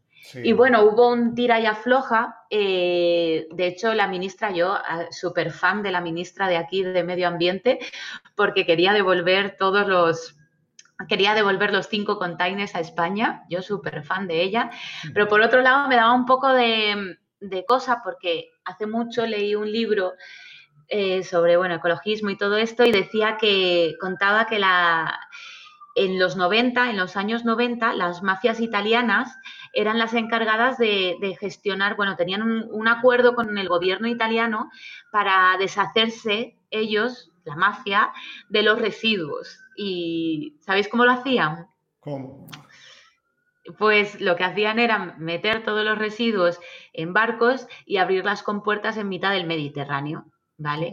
Entonces, claro, cuando volvían los barcos, a puerto, pues se habían deshecho de, todos los residuos. Y claro, esta práctica, pues desgraciadamente es algo que se sigue haciendo. De hecho, comentando este tema unas semanas atrás, me comentaron unos pescadores eh, aquí en Melaca que ellos encuentran como lenguas de, residuos en, aquí en, pues no muy lejos de la costa de Melaca. De hecho, se ofrecieron, me han ofrecido ir con ellos a verlos. Y digo, claro, sí, sí, yo lo quiero, quiero ver con mis ojos eso, ¿no? Para poder luego transmitirlo. O sea que, bueno, como veis, es algo que, que bueno, pues nada, se abren con puertas y allí en el océano queda todo y, y, nada, y nosotros volvemos limpios y mira qué bien hemos reciclado y mira bien qué bien, qué países tan desarrollados somos. ¿Sabes? Y de hecho, el mar Mediterráneo es el, más, el mar con más concentración de plásticos del mundo. Ahí eh, realmente tenemos una auténtica sopa plástica en el mar Mediterráneo. Claro, daros cuenta que es un, es un mar cerrado, realmente solo estaría abierto o en contacto con el, con el Océano Atlántico por el estrecho de Gibraltar, pero en lugar de salir los plásticos, lo que pasa es que entran, porque hace una especie de embudo. Entonces entran todos los plásticos y claro, el mar Mediterráneo, aparte de estar mm, casi completamente cerrado, está compartido por muchos países que además son destinos turísticos. Entonces, imaginaros la situación que tiene el mar Mediterráneo ahora mismo. O sea que, bueno, la historia es que de repente llega el 2020. Bueno, el año pasado sabéis que, que desde la Unión Europea, a mí me hace gracia porque todas estas leyes medioambientales siempre llegan como tarde o se dilatan mucho en el tiempo, como que no son importantes. Se ve que cuando realmente cuando quieren tomar medidas, los gobiernos pueden tomarlas, lo, han demostrado, ¿no? Que pueden hacerlo. Pero bueno, cuando son cosas de medio ambiente, siempre como que es muy light y como que necesitan tiempo, ¿no? Entonces se, expande se expande mucho, ¿no? Y de hecho, bueno, pues la Unión Europea el año pasado, aleluya, eh, mm, tomó la, decisión de, bueno, crear esta ley de, para que en el 2021, o sea, para que el año que viene, eh, limitar los, eh, los, la producción de compuestos de estos de un solo uso, ¿no? El plástico de un solo uso. Exacto. Pero bueno, ha llegado el 2020 y ¡pum! Ha explotado este supuesto virus que ha paralizado el mundo y parece que la única forma que tenemos para protegernos contra él es el plástico. Entonces, claro, mm, se ha como, bueno, se ha vuelto como a, dejar de lado otra vez la pandemia plástica en la que ya estábamos. Entonces, es gracioso, ¿no? Porque em, Mm, lo que pensábamos en marzo, que hablábamos que, estaba siendo como un respiro para nuestra madre tierra, ¿no? Porque se había parado el mundo, pues está viendo que no, que realmente pues pues eso, uso de máscaras, gafas protectoras, batas plásticas, los guantes y, todo esto pues está llevando que, a que el remedio o el supuesto remedio sea peor que, la enfermedad.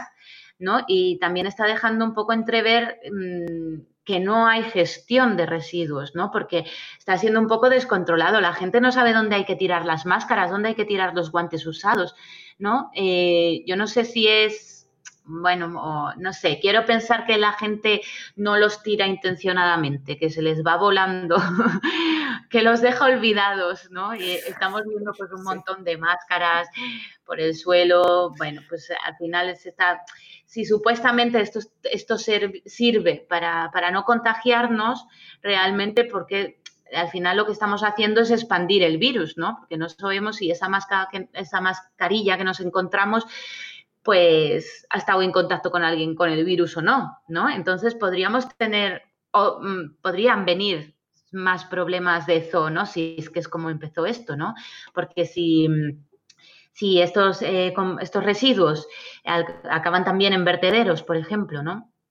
Y, bueno, hay muchos animales, por ejemplo, en España hay muchos animales que se alimentan en vertederos, pero que viven en ciudades, ¿no? Por ejemplo, las cigüeñas.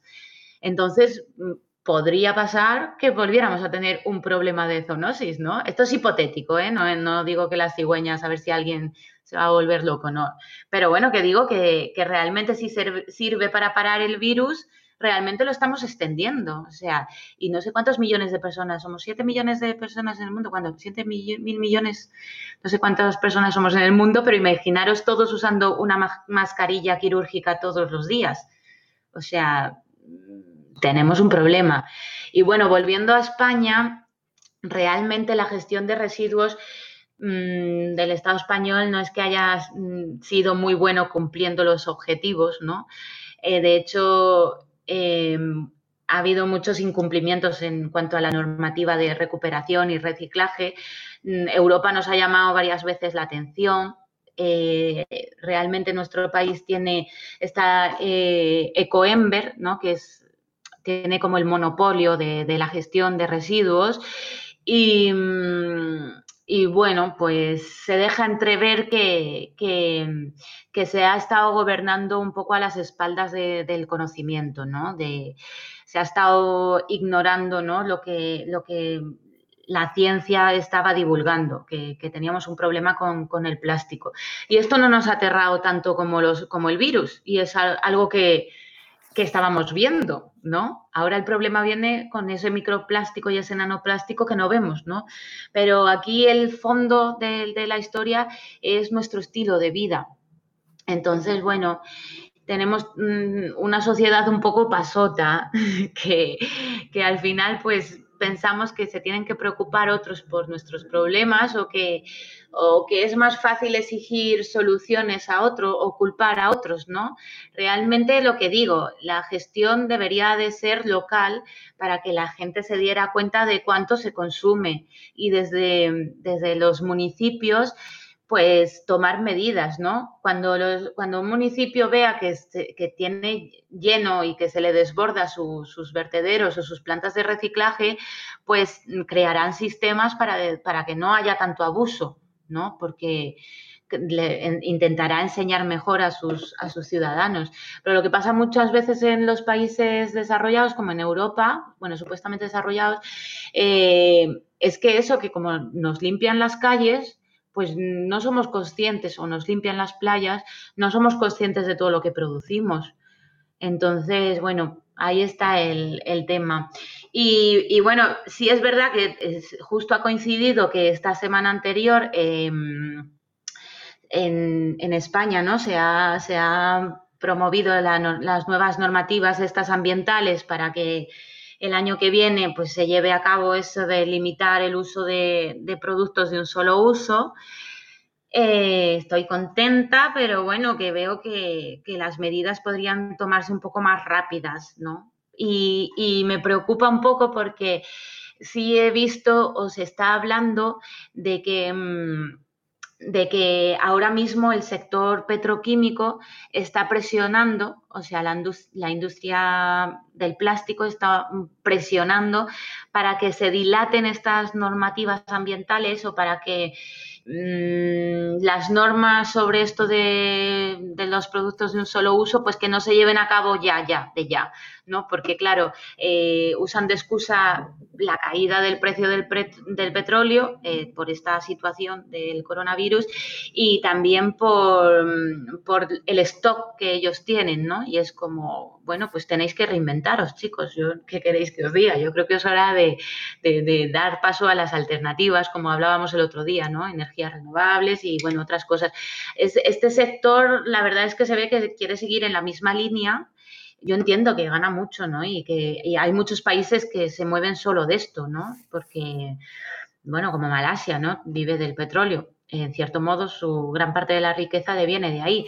Y el, petróleo, eh, o sea, el plástico viene del petróleo. Entonces, claro, mm, está ahí el tira y afloja, ¿no? Entonces, claro, les compensa más no reciclar y prefieren usar pues ese material virgen para seguir usando y usando, ¿no? Pero bueno, es esta producción que tenemos de sucia, ¿no? Pero que bueno, que creo que, tenemos que dar paso a esa, a esa otra forma de mm, a esas alternativas, ¿no? Porque al final se ha puesto como al sector plástico como los salvadores del planeta, ¿no? Como a volver a ser la excusa del, usar y tirar. Mm. Y, y, con la excusa de que lo envasado eh, es más seguro cuando esto también se ha demostrado que el supuesto virus este mm, puede sobrevivir tres días en la superficie de un plástico. Entonces, al final el usar guantes mm, no es tan cierto que estés tan protegido. Vamos, que sí, usas los guantes, pero si no tomas las medidas de no tocarte la cara con esos guantes o de claro, cambiarlo cada poco... Están utilizando mal que se, están poniendo los guantes para nada, porque luego llevan los guantes el todo el día y van tocando para nada. Claro, es como en la, en la cocina, ¿no? Eh, no, es que sí, queda muy bien que los cocineros se usen guantes cuando cocinan, pero si no se lavan las manos, incluso con los guantes, al final estás haciendo, eh, transmitiendo comida o alimentos de un lado a otro. Te tienes que lavar las manos, es lo mismo. Entonces, bueno, pues es esa, esa creencia falsa, ¿no? De que, de que el plástico es como lo más seguro, ¿no?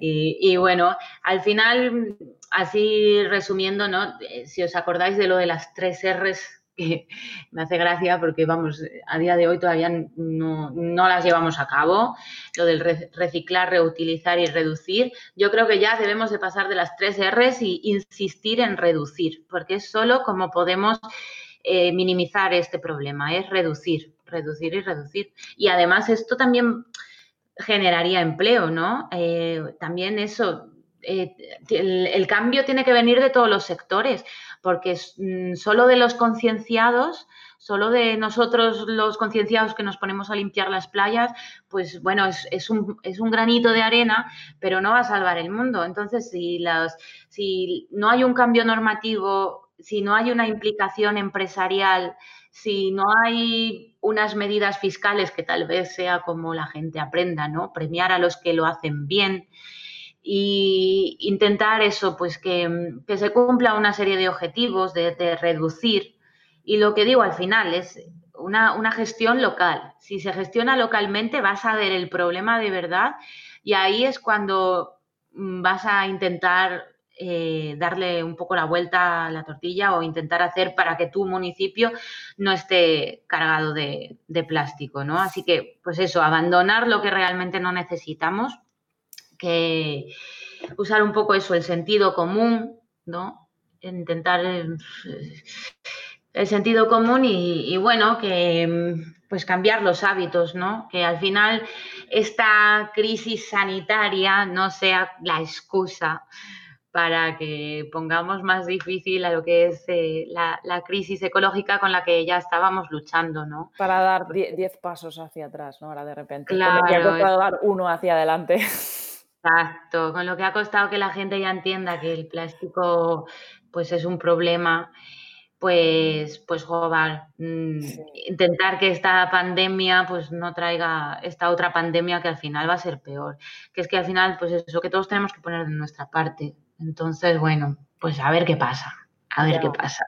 Lo que pasa que, que reducir que, estás comentando tú, que es, que es la solución y que yo, estoy completamente de acuerdo, es, es, es, sacrificar eh, comodidad y eso eh, para el usuario es, ah, yo qué sé, yo creo que es algo que no, que no contempla, ¿no? Yo entiendo que la gente está más concienciada, veo que la gente sí habla de, ay, el plástico, no sé qué, pero no tienen muy claras cuáles son las soluciones. Para la gente lo cómodo es simplemente reciclar y yo me di cuenta viviendo en Inglaterra y leyendo las etiquetas de los plásticos, porque ahí en todos los sitios te ponen si es reciclable o no, me di cuenta de que hay muchos plásticos que todavía no se reciclan y aquí la gente lo tira todo al amarillo y, y, ya se olvida del problema cuando muchos de esos plásticos no se van a reciclar. Es que es la historia, es que de hecho solo el 20% de los plásticos que van al contenedor amarillo realmente se reciclan. Claro. Y bueno, yo seguramente creo que serán menos, porque claro, también cuesta dinero, ¿no? El reciclarlo. Y por lo que contaba antes, que hay ciertos aditivos que le echan que hacen que los plásticos no sean reciclables. Y al final estamos en un mundo finito y lo que estamos haciendo es incinerar estos compuestos en lugar de darles una segunda vida.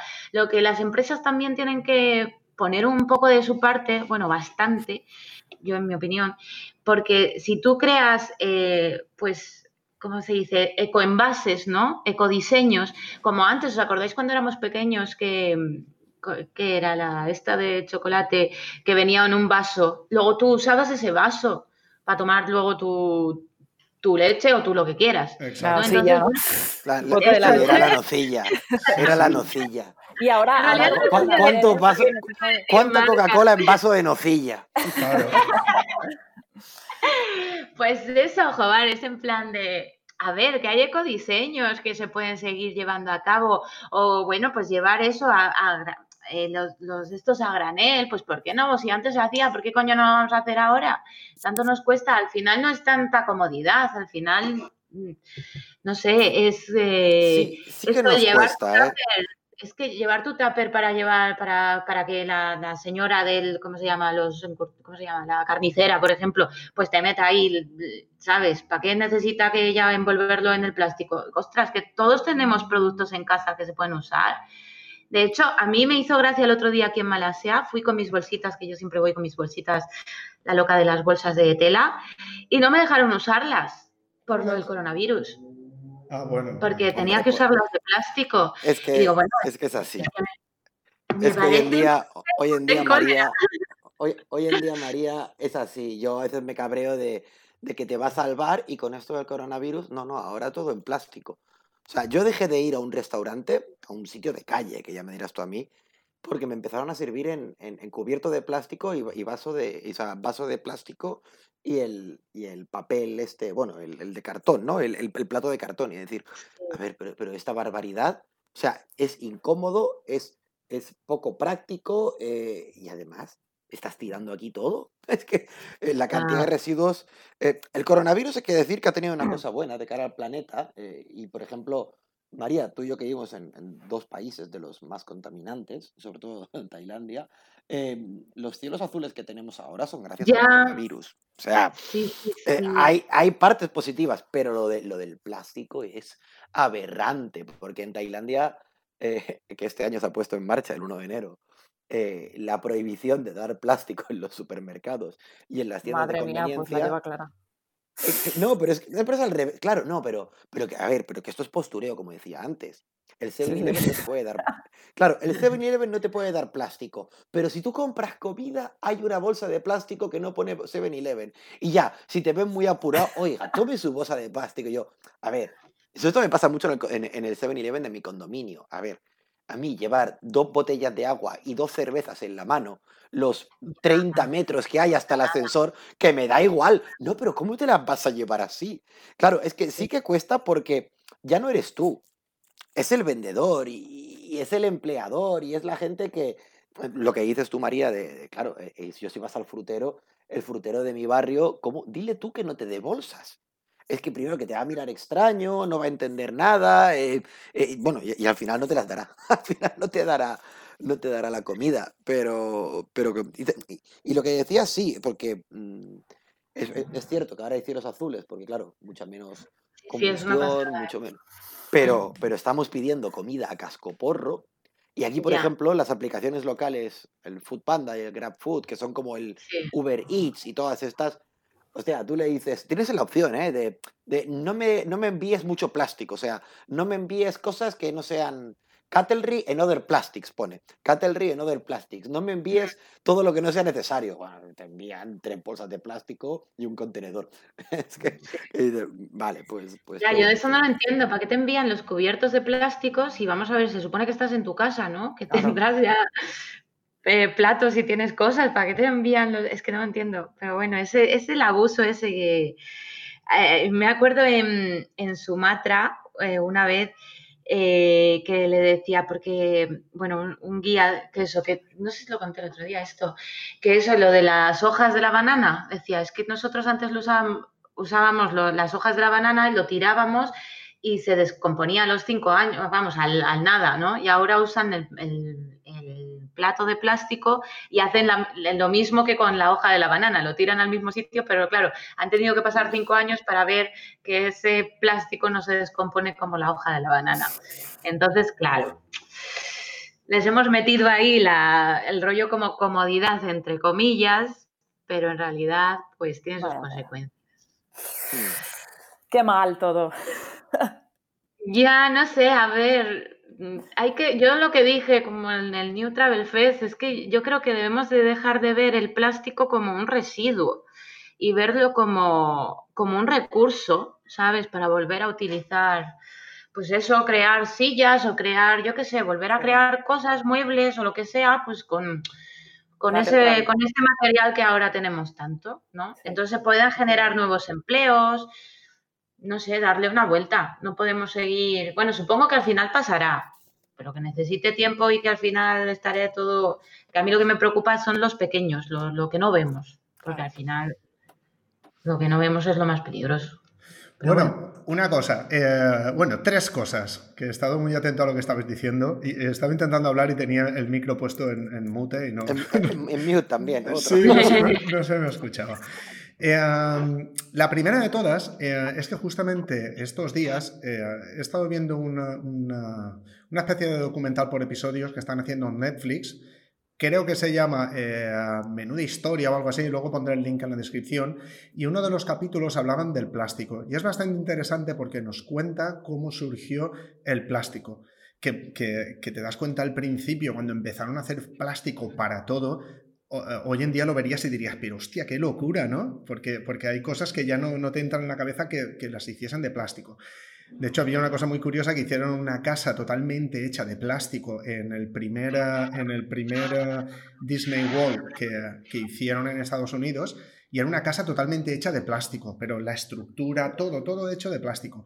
Y la gente, pasaron millones de personas viendo la, la casa aquella, que tenía muchas cosas que se movían solas, bueno, como una casa futurista hecha en plástico. Luego se dieron cuenta cuando la quisieron desmontar y destruir que no había forma, que no es como un derribo de una casa de ladrillos, que la deshaces y ya está. Con el plástico dijeron, coño, que esto no se deshace. Pues bueno, este, este reportaje está muy bien porque te explica eh, cómo empezó el plástico, lo del tema de, los polímeros y bueno, todo. Y eh, había una cosa bastante interesante, que por eso lo quería comentar, que era que Henry Ford en su día eh, creó una especie de plástico hecho proveniente de la soja. ¿Vale? Entonces, lo bueno que tenía ese plástico era que luego se podía degradar. Con la mala suerte de que vino la guerra, la Segunda Guerra Mundial, y ese proyecto se paralizó. Entonces, cuando volvió a la fabricación, o sea, la fabricación de nuevo de coches, eh, como que desestimaron esa idea, porque justamente se, o sea, la paralizaron por el tema de la guerra y luego nunca más se, puso otra vez en marcha que ahora lo que están haciendo es que tú lo sabrás mejor que nadie, que investigan con, productos tipo algas o lo que sea para poder hacer plásticos eh, biodegradables. Eso era por una parte. La segunda parte era el tema de, los hábitos que tú has nombrado. Me parece muy interesante y a mí tengo que decir que me lo, me lo ha metido Carmen en la cabeza, los, los mejores hábitos. El otro día le digo a Carmen, hostia, me he ido a comprar y estaba esperando ahí en la cola. Eh, había un chaval delante de mí, eh, pues metiendo todo lo del carro ahí en la cinta esta para cobrarle. Y me quedé flipado viendo la de cantidad de, productos que llevaba con plástico. Y primero me llamó la atención por el plástico, pero luego me llamó la atención por el tema de que los productos que estaba comprando, que era casi todo procesado o ultraprocesado que dices, coño. de la mano siempre. Claro, es, lo que, es la reflexión que estamos haciendo Carmen y yo. Coño, es que parece que vaya de la mano. De la mano. Productos malos empaquetados en plástico. Casi siempre el, producto más saludable o no lleva plástico o como que o va a granel o, ya se preocupan más los productores de, hacer un producto bueno, pero ya el, el packaging ya es mejor. ¿Sabes? Que es como mm. que va de la mano. Los buenos hábitos alimenticios con eh, el uso de menos, de menos plástico. Y la tercera cosa que estoy flipando, que me estoy acordando de todo, es lo de el reutilizar. Me hace gracia porque, por ejemplo, nosotros compramos eh, una, marca de danones, de esta, de yogures, que se llama Pastoret, que son unos ecológicos que hacen por, por Cataluña, y eh, aparte de que el producto es ecológico, están súper buenos, aparte van en tarros de cristal. Y claro, nosotros los tarros de cristal tenemos tantos que les empezamos a dar uso y a lo mejor lo utilizas como cenicero o una vez compramos unas, unos rotuladores que eran para, para dibujar en vidrio y hacíamos, mm. hacíamos tonterías y luego eh, ponías una vela dentro y era como una... Ah, una sí, una especie de, de, de, candelabro, ¿no? ¿Cómo se llama esto? De candle en inglés, coño, es que no me... Una vela. Sí, como con una velita, pero claro, ya tenías ahí, le habías hecho colores por fuera, entonces cuando enchufabas la vela se veía todo más bonito, no se lo hacías todo así un poco más hippie. Es mm. lo del tema de, de reusarlo todo. Y, y, eso, no sé, esas tres cosas quería decir acerca del plástico. Al final es cuestión de hábitos también. Como, como hay que decir algún libro de bibliografía, mm, con esto que decías, Tony, me ha, me ha recordado un libro que, que yo descubrí porque entrevisté al autor cuando lo lanzó, que se llama Obesos y Famélicos, de un tipo que se llama Raj Patel, que un tipo muy internacional, nacido en Londres. Su padre era, no me acuerdo, de Oceanía y la madre africana, o sea, una historia, bueno, un tipo... Y claro, te cuenta muy bien, en un libro que ya tiene más de 10 años, te cuenta muy bien cómo, cómo eh, históricamente los ricos eran obesos y, la gente de la calle era, era delgada, y hoy en día es al revés. Hoy en día los, eh, los, los pobres, los pobres son los gordos. Porque, claro, esa comida, esa comida procesada en plástico, y el tío explica muy bien cómo la gente, como estos nuevos obesos, eh, como estos nuevos obesos, que en Filipinas, por cierto, hay muchos, eh, lo son porque, claro, comen comida, em, comida empaquetada. El tío explica muy bien cómo, cómo se fabrica todo, los plásticos, y, sí, y la comida procesada suele ir, suele ir, eh, suele ir de la mano de, de todo esto, eh, más allá de, todas las barbaridades que se hagan y del atentado contra la salud, eh, es que, bueno, tiran de plástico por un tubo. Y si no, bájate al 7-Eleven, que a todos nos gusta el 7-Eleven por la comodidad que es, pero si quieres comer de 7-Eleven, eh, agárrate. Pero vale muy barato. Aquí todos comen los noodles estos que vienen procesados en los botes esos que parecen de kilo, ¿eh? Y, se alimentan de eso a tope. Y claro, les viene todo, la salsa, le viene la cuchara, le viene todo. Y vamos, o sea, ya solo ver, sí, solo echan el agua caliente, que ya les viene ahí en el 7-Eleven para echar el agua mm. caliente, ya echan toda la salsa y venga. Y así como dices tú, Luis, aquí todo el mundo, o sea, obesos, obesos son. Malasia es un país, es verdad, Malasia, yo es que hice un, tema de, obesos, en, de la nueva obesidad en, el sureste asiático, que Vietnam se libra porque el gobierno incide mucho en, no, abrirle las puertas a, a las multinacionales y en apostar por su gastronomía, pero hay dos países que eran un sin Dios y uno era Malasia y el otro sin duda Filipinas. O sea, son los dos países que venga toda la basura para adentro y que, bueno, sobre todo, Malasia sobre todo, porque claro, se convierte en un país de segundo mundo y a trancas y barrancas en de primer mundo en, en muchas cosas, pero para eso es, claro, la democratización de la comida. Y la democratización de la comida es, pues, el procesado. Eh, y yo digo una cosa, en Tailandia y sobre todo en Japón, ¿pruebas algún día alguna de estas, algunos de estos arroces chungos del 7-Eleven? Es que lo jodido es que están buenos. luego te luego, luego te duele la barriga, pero está bueno. Claro, claro. Lo hacen ya el tema del el glutamato ese, ¿no?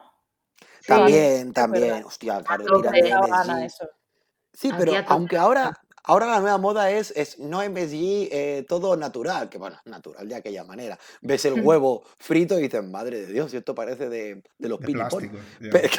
parece de los pinipón, de, esos de, juguete, ¿no? De cuando eres un niño, la cocinita. Eh, pues, pues es lo mismo. Eh, dices, pero, Una piedra. Pero, Sí, pero ahora te lo dicen aún, o sea, es, es, natural. Yo no estoy en contra de, de que se cocine y se ponga ahí a la venta, pero hostia, es un poco... Pero bueno, está bien, el libro este de Obesos y Famélicos estaba muy bien explicado de cómo históricamente em, en el siglo XX eh, todo esto cambia. Pues mira, lo tendremos en cuenta y así lo pondremos ahí en la bibliografía y, le damos un ojo. Y bueno, por no extendernos más, creo que deberíamos pasar a, Carmen, sí, que nos, nos, relajamos así un poco porque estos temas que siempre son delicados siempre nos, Sí, es que da mucho de sí, ¿eh? Ya te digo. Pero bueno, más rato. Sí, que nos hable hoy Carme de, elefantes y de su experiencia y así tenemos una, historia que escuchar y así rebajamos un poco el tono. Esperamos, esperemos. Cambiamos. Bueno, tampoco es que sea bueno, por eso.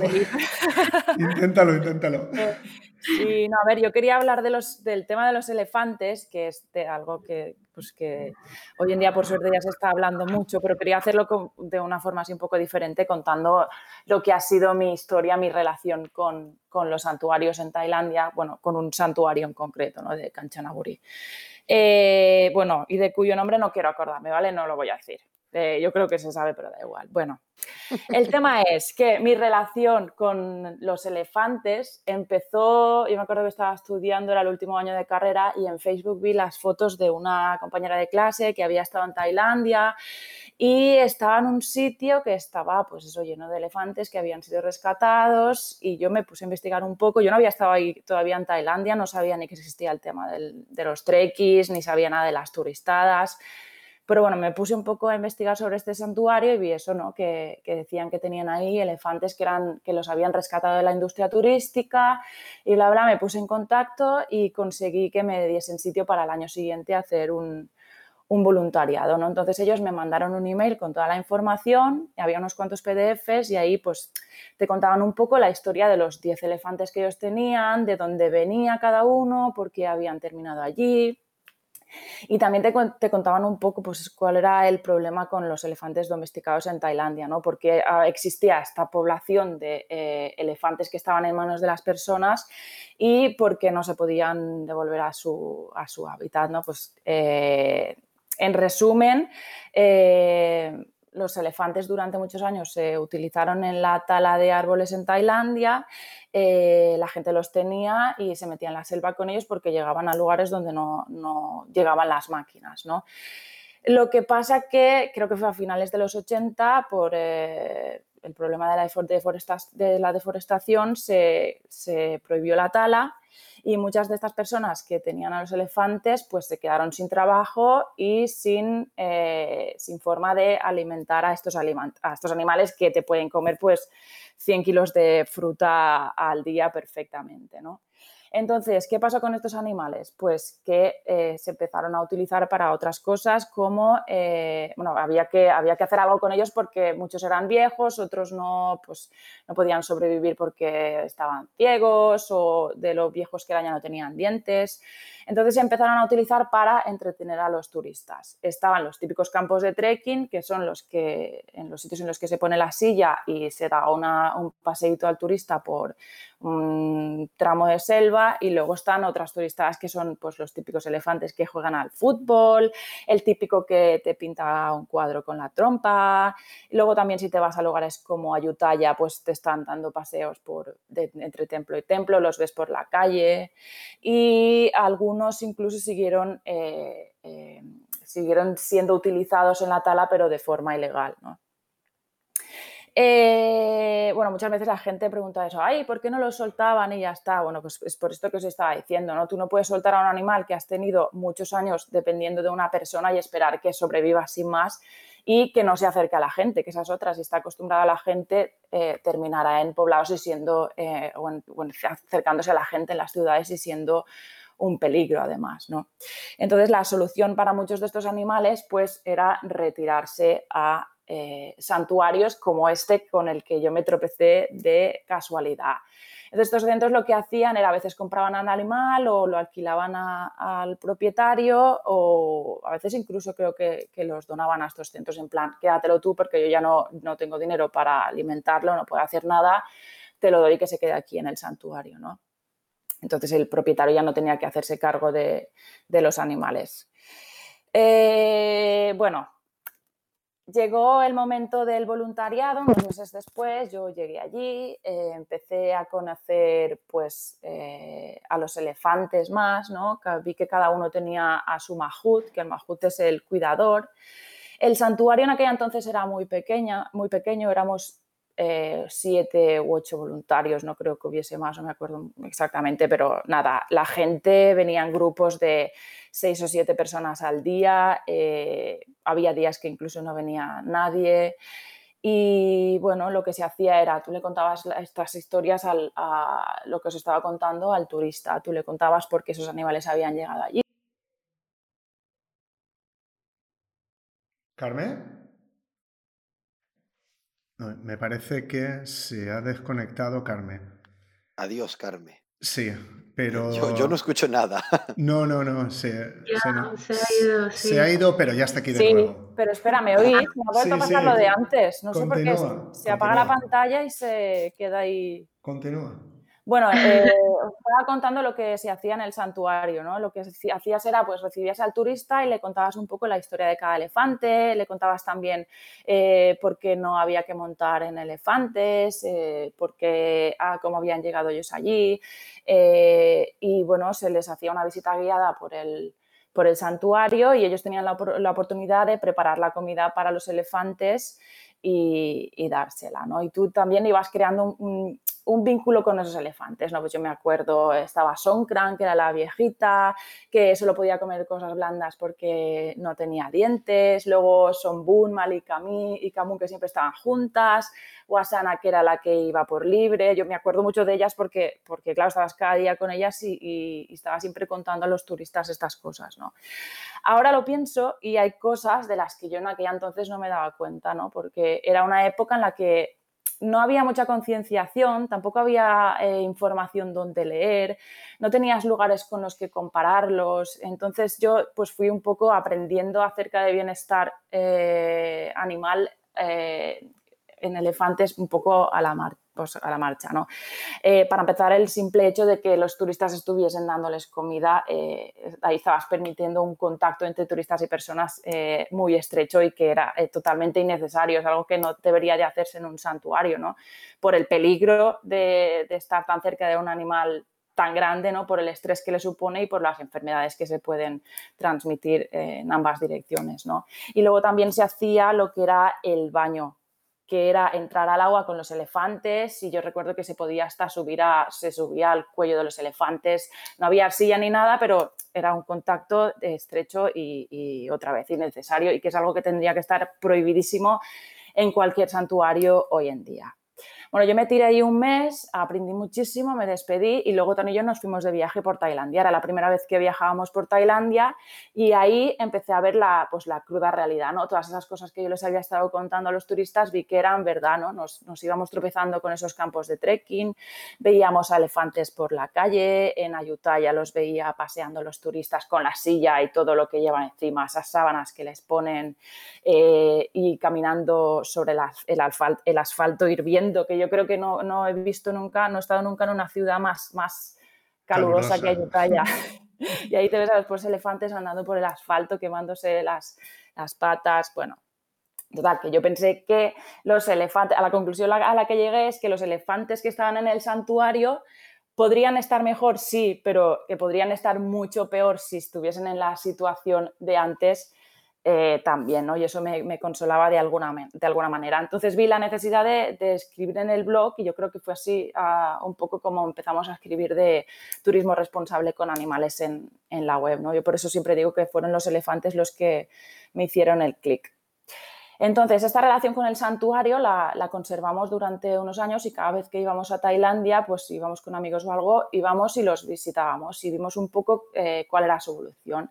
Eh, los años siguientes vimos que rescataron a dos o tres elefantes más, el centro era un poco más grande, de repente se prohibió también el baño, eh, es algo que a mí me alegró mucho y yo empecé a leer mucho del Elephant Nature Park, que es el que está en Chiang Mai, es el que fue eh, referencia durante mucho tiempo, aunque ahora ya se, está siendo muy crítico con ellos también. Pero bueno, yo comparándolo con ellos vi que, más o menos se hacía eh, lo mismo en, este santuario de Kanchanaburi, ¿no? Así que, eh, bueno, yo seguía confiando en ellos, incluso llegamos a hacer un vídeo, fuimos Tony ahí una semana, una vez, y empezamos a grabar todo lo que se hacía y publicamos un vídeo en YouTube recomendando este lugar. La nueva situación ahora era que la gente empezaba a ser consciente del problema de, explotar, de, que se estaba explotando a esos animales para el turismo en Tailandia, la gente empezaba a hablar en los blogs, en las webs de viaje, las asociaciones animalistas de todo el mundo también se hacía eco, entonces la gente era más consciente ya no quería hacer el trekking, ni ir a ver a los elefantes jugar a fútbol, ni pintar cuadros, porque eh, para ellos ahí había un maltrato evidente. Pero parece que la foto con el elefante cuando iban a Tailandia, a Tailandia seguía siendo un, un must, ¿no? Entonces la gente lo que hizo fue empezar a ir más a los santuarios y se popularizaron un montón. ¿Qué pasa? Que ahí los espabilados pues vieron el negocio. Dijeron, ah, vale, que no queréis montar, que lo que queréis es ir a darles de comer y a nadar y a estar con los elefantes. Pues vamos a, montar santuarios. Y como no existe ninguna norma para, para la nomenclatura de los santuarios, cualquier centro se puede llamar santuario eh, sin ser. Lo que pasa que en estos nuevos centros muchas veces no se sabían ni de dónde venían los ejemplares. En algunos de ellos sé que seguían criando animales, eh, algo que no tiene ningún sentido en un santuario, estás criando animales que luego no vas a soltar, eh, no van a ser nunca libres. ¿Para qué quieres que esa población de animales domesticados siga existiendo? ¿no? sí que es verdad que algunos campos de trekking cerraron las puertas para reconvertirse en santuario y y es algo que se puede ver como algo positivo, pero si está al mando de las mismas personas, al final sabes que lo que, lo que van a hacer es simplemente enfocarlo al turismo y, y aunque no estén cargando los, la silla a los animales, van a estar todo el día trabajando al final para los elefantes, ay, para, para los turistas, perdón. Van a tener que estar aguantando a la gente, acercándose para las fotos, dándoles de comer y bueno, etc, etc, Lo peor de todo es que los lugares que podrían haber mejorado las condiciones, eh, pues se subieron a este carro también, ¿no? Y, bueno, eh, empezaron a, hacer cosas eh, pues mal, ¿no? Y esto es un poco lo que pasó con el santuario del que os estoy hablando yo. Pero para el turista sí que es verdad que resulta muy confuso saber cuáles son los lugares de confianza y cuáles no, si primero no te explican un poco lo que debería de ser un santuario, ¿no? Es, si tú llegas a Tailandia y te dicen, ah, aquí hay un centro que tiene elefantes rescatados y tú sin comprobar nada vas, eh, pues te la pueden colar muy fácilmente. Y bueno, eh, yo me di cuenta de lo que estaba pasando en este santuario cuando unos años más tarde, estando en, estábamos Tony y yo en Malasia, me acuerdo que estábamos, era justo cuando estábamos en Langkawi y acabamos de rescatar a, a Songkran, pero Songkran el gato. Eh, le pusimos Songkran de nombre porque era justo el año nuevo tailandés y a mí me recordaba a Songkran elefante, ¿no? Y, rescatamos a, a, nuestro gato y, yo en esa época pues recibí un mail con una propuesta de santuario y me decían que si quería pues podía tener la, tenía la oportunidad de ir con los veterinarios del centro a aprender con ellos y a y a cuidar a los elefantes y, me ofrecían estar allí un año. Claro, yo cuando leí ese email, eh, también recuerda mi alegría, ¿no? En plan, pero de verdad que me está ofreciendo esta gente si yo eh, no tengo experiencia con elefantes ni nada, pero claro, si había un equipo ahí detrás y yo iba a estar con ellos, pues bueno, dije que sí enseguida. Total, que Tony se quedó en Malasia porque hasta que Sonkra no tuviese la vacuna de la rabia no podía cruzar la frontera y yo me fui a Malasia y llegué otra vez al, al santuario. Te fuiste a Tailandia, perdón. Me quedé yo en Malasia, tú te fuiste a Tailandia. Sí, no sé lo que he dicho, pero sí, eso es. vale. Eh, bueno, total, que el primer día cuando llegué allí para adaptarme, pues me dijeron, bueno, pues quédate con los turistas hoy, das la vuelta con ellos y ves cómo están ahora las cosas, ¿no? Y empecé a ver los grandes cambios que había sufrido el, el centro. De repente, de los 10 elefantes que había cuando yo estuve la primera vez, había 28 elefantes. Joder. Había muchos más voluntarios. Eh, si había 7 u 8 la primera vez, ahora eran entre 10 y 15. Eh, se habían construido muchas más cabañas, más habitaciones. había más ofertas para los turistas también. Tú podías ir y hacer un Mahout Training que se decía que era estar una semana con un Mahout. Podías como turista ir a pasar un día o dos. Había varias actividades de en plan de ir a hacer un poco de trekking por los alrededores. Pero lo más preocupante para mí es que los grupos de turistas ahora eran enormes, ahora la gente llegaba por decenas y yo recuerdo días de ver hasta cientos de personas en el santuario. ¿no? Total, que al final de ese primer día, la coordinadora de voluntarios me dice dónde está el, el Healthcare Center que estaban construyendo, ¿no? Era como el centro de salud de los elefantes, y me dice que a partir del día siguiente yo ya puedo bajar y empezar a organizarme y a ver qué necesidades creo yo que, que tienen los elefantes, ¿no? A mí al, principio me extrañó un poco que nadie me presentara ningún veterinario, ¿no? Pero yo pensé, bueno, a lo mejor no están hoy o esta semana, ya vendrá alguien aquí a contarme algo, ¿no? Pero eh, a los dos o tres días yo ya me di cuenta de que allí la única veterinaria que había era yo, ¿no? el propietario del lugar es veterinario también, pero él tiene un cargo en la provincia de Kanchanaburi y él, y él no tenía tiempo para estar allí. ¿no?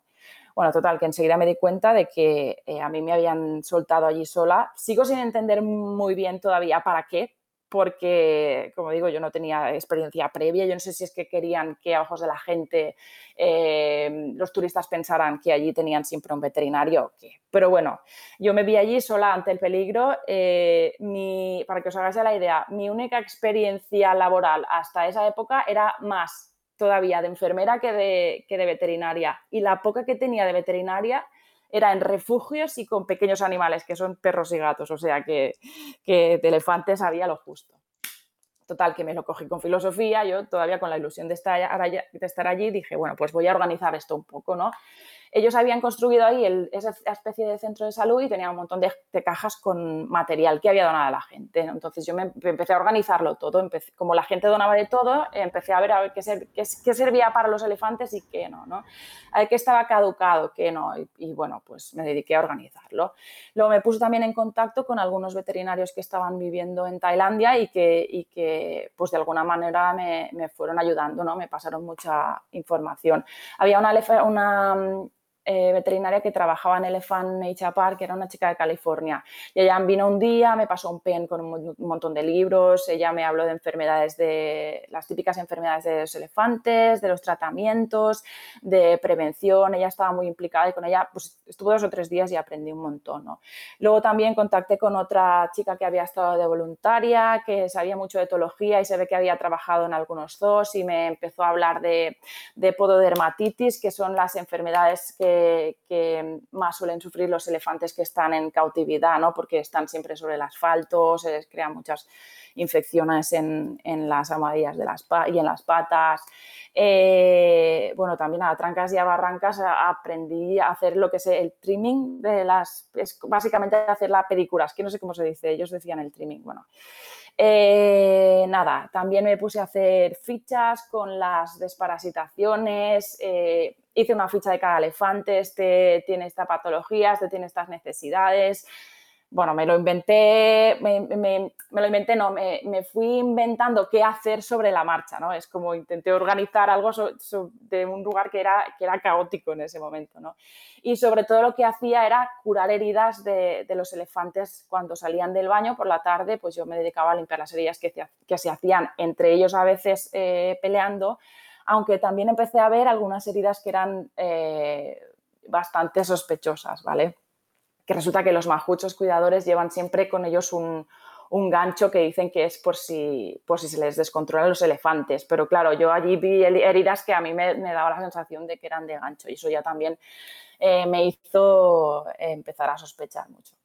Total, que a las dos o tres semanas de estar así, de yo eh, intentar sobrevivir al caos, me empecé a quejar, a decir que eh, no era lo que me habían eh, prometido, que yo estaba allí sola, sin experiencia y al cargo de, 28 elefantes y, que yo, yo sí no podía seguir. ¿no?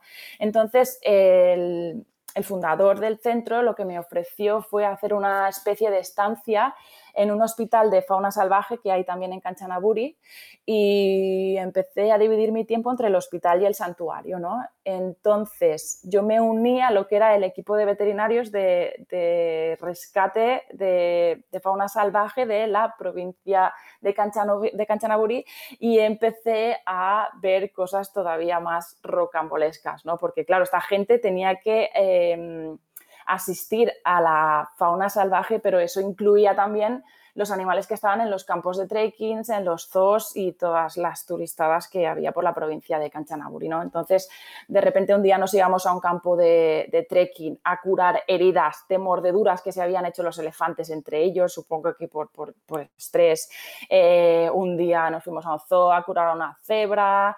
Luego me acuerdo también un día ir a un centro que tenía cachorros de tigres que estaban cuidando cuatro voluntarias de Estados Unidos que no tendrían ni, ni 16 años y que dudo mucho que tuvieran eh, una mínima formación para estar allí haciendo lo que estaban haciendo. ¿no? Otro día nos fuimos también en busca de un macaco que teníamos que anestasiar con un dardo porque estaba robando comida de un hotel. Bueno, total, que aprendí también a hacer dardos tranquilizantes caseros, eh, nos enseñaron también a cómo dispararlos. Eh, bueno, algunas cosas eran, eran aprendí cosas, pero también eh, vi, de cerca lo, lamentables que son muchos de estos, de estos centros. ¿no? Y lo que me sorprendió muchísimo también fue la normalidad con la que lo, veían los veterinarios. ¿no? Es, eh, para ellos, no sé, a mí me da la sensación de que el bienestar de los animales no les importaba. Ellos iban, curaban lo que tenían que curar, pero nadie cuestionaba nada. ¿no? Me acuerdo también de estar un día en un campo de trekking eh, porque creo que fue el día que fuimos a curar una, bueno, un elefante que tenía una conjuntivitis y de repente aparece una familia, unos extranjeros, y yo estaba con los veterinarios, eran todos tailandeses, y, me, y la familia se acerca y pregunta, oye, ¿vosotros sabéis si este lugar es, es ah, de confianza? Porque ah, el guía nos acaba de dejar aquí, pero me está diciendo mi hija que ha estado leyendo cosas eh, de que aquí se les maltrata. Bueno, y los, los, veterinarios empezaron a mirar como, como haciendo que no entendían nada y yo, claro, yo ahí en medio como queriendo decirle a la gente, iros de aquí porque esto es una, es una mierda, o sea, no os quedéis ni de. Pero claro, yo no podía decir nada porque estaba, yo formaba parte de, de ese equipo en plan, me intenté comunicar con la mirada en plan, ya, iros corriendo porque esto, o sea, es que no vais a montar en elefante, os vais a ir de aquí llorando y es, y es terrible, ¿no? Bueno, pues así eh, un montón de situaciones que, bueno, eh, muy estresantes también, ¿no? Total, terminé con la, estancia en el, en el, hospital, fueron tres o cuatro semanas, y empecé otra vez a pasar más tiempo en el santuario. Y con tiempo y con calma, pues ya empecé a ver cosas que, que eran muy evidentes que, y que olían fatal, ¿no? Es, eh, en plan, la información que se nos daba acerca del origen de los elefantes ahora era confusa, ¿no? Lo que unos años antes era, tú tenías la ficha de cada elefante, ahora de repente no sabías de dónde venían, a veces desaparecían, te decían que se tenían que ir y era porque el antiguo propietario se los, se los quería volver a llevar nosotros sospechábamos que era para venderlo a algún campo de trekking o algún lugar que le pagaría mejor, no lo sé, pues eran cosas muy raras. Eh, mientras yo estaba allí, una de las elefantas que estaba preñada, que decían que, bueno, nadie sabía cómo se había quedado preñada esa elefanta, pero bueno, de repente parió una noche, cuando nos despertamos el bebé estaba muerto, nadie supo explicar por qué esa elefanta se había puesto para ir allí sola, no la habían dejado estar con las otras. Eh, se ve que el propio estrés, estaba un poco loca esa elefanta también, es verdad, tenía muchos traumas, pero bueno, no sé, de repente yo recuerdo que nos despertamos y me dijeron el bebé está muerto, la elefanta está gritando, bueno. Y bueno, lo que os he, dicho antes también, que la cantidad de gente que iba empezó a ser eh, mucho mayor, pero eh, se supone que estaban ganando mucho más dinero y yo no veía que esa eh, mayor aportación económica se estuviese reflejando en un aumento del, bienestar de esos animales. ¿no? Luego también veía contradicciones a la hora de educar a la gente, se daba como mensajes confusos, se le seguía contando la historia de por qué ah, no había que ir a los campos de trekking y todas esas cosas, pero luego terminaron la explicación y recuerdo que ponían como un par de vídeos de eran dos anuncios en los que se habían utilizado, en los que se veían elefantes, pero no se les explicaba que no había que utilizar a los animales en, esos vídeos, ¿no? Era como, lo hacían por como algo gracioso, ¿no? Mirad este elefante que se utilizó hace muchos años en este anuncio, no sé, cosas muy raras. Eh, bueno, y por supuesto se seguía permitiendo el contacto entre los turistas y los, y los elefantes, se les daba de comer, se hacían fotos y aunque ya el baño no, no era lo mismo que era, pues ese momento de ir al baño y tirarles ahí cuatro eh, de agua se seguía permitiendo para eh, disfrute de los turistas. ¿no? Y algo también que a mí me, extrañaba mucho era que nadie hacía el esfuerzo por educar a esos mahuts ¿no? y su forma de controlar al elefante. Eh, a mí me da la sensación de que esa gente pues, había heredado esa forma de, cuidar a los elefantes a través del miedo y, y se seguía haciendo eso porque ellos llevaban su mahut, ay, su mahut, su hook y cuando el elefante no hacía lo que quería, yo no vi nunca que, les, que le diesen con el gancho, pero sí que les veía como amenazarlos, como haciendo que lo iban a sacar para que el elefante supiese que, ellos tenían allí el, gancho, ¿no? Carmen, yo sí, yo sí que vi darle hostias a, sí, tú es verdad que me lo contaste, que le dio, pero con, el, con, con, la madera en la cabeza, es verdad. Pues eso. Sí, sí, es verdad. Yo, no, lo, yo no lo vi directamente nunca, pero sí que vi heridas que, o sea, que tenían toda la pinta de ser de, Hook. Eh, bueno, y luego también se estaban haciendo algunas campañas de recaudación de dinero que eran también un poco... Eh, raras. Nadie sabía exactamente dónde estaba yendo a parar el dinero, ni exactamente para lo que querían. Ellos lo vendían en plan como que el propietario de las tierras les, se las quería quitar y necesitaban como no sé cuántos millones de bats para comprar la tierra. Pero no sé, yo ahí hubo mucha gente que ya no se terminó de fiar.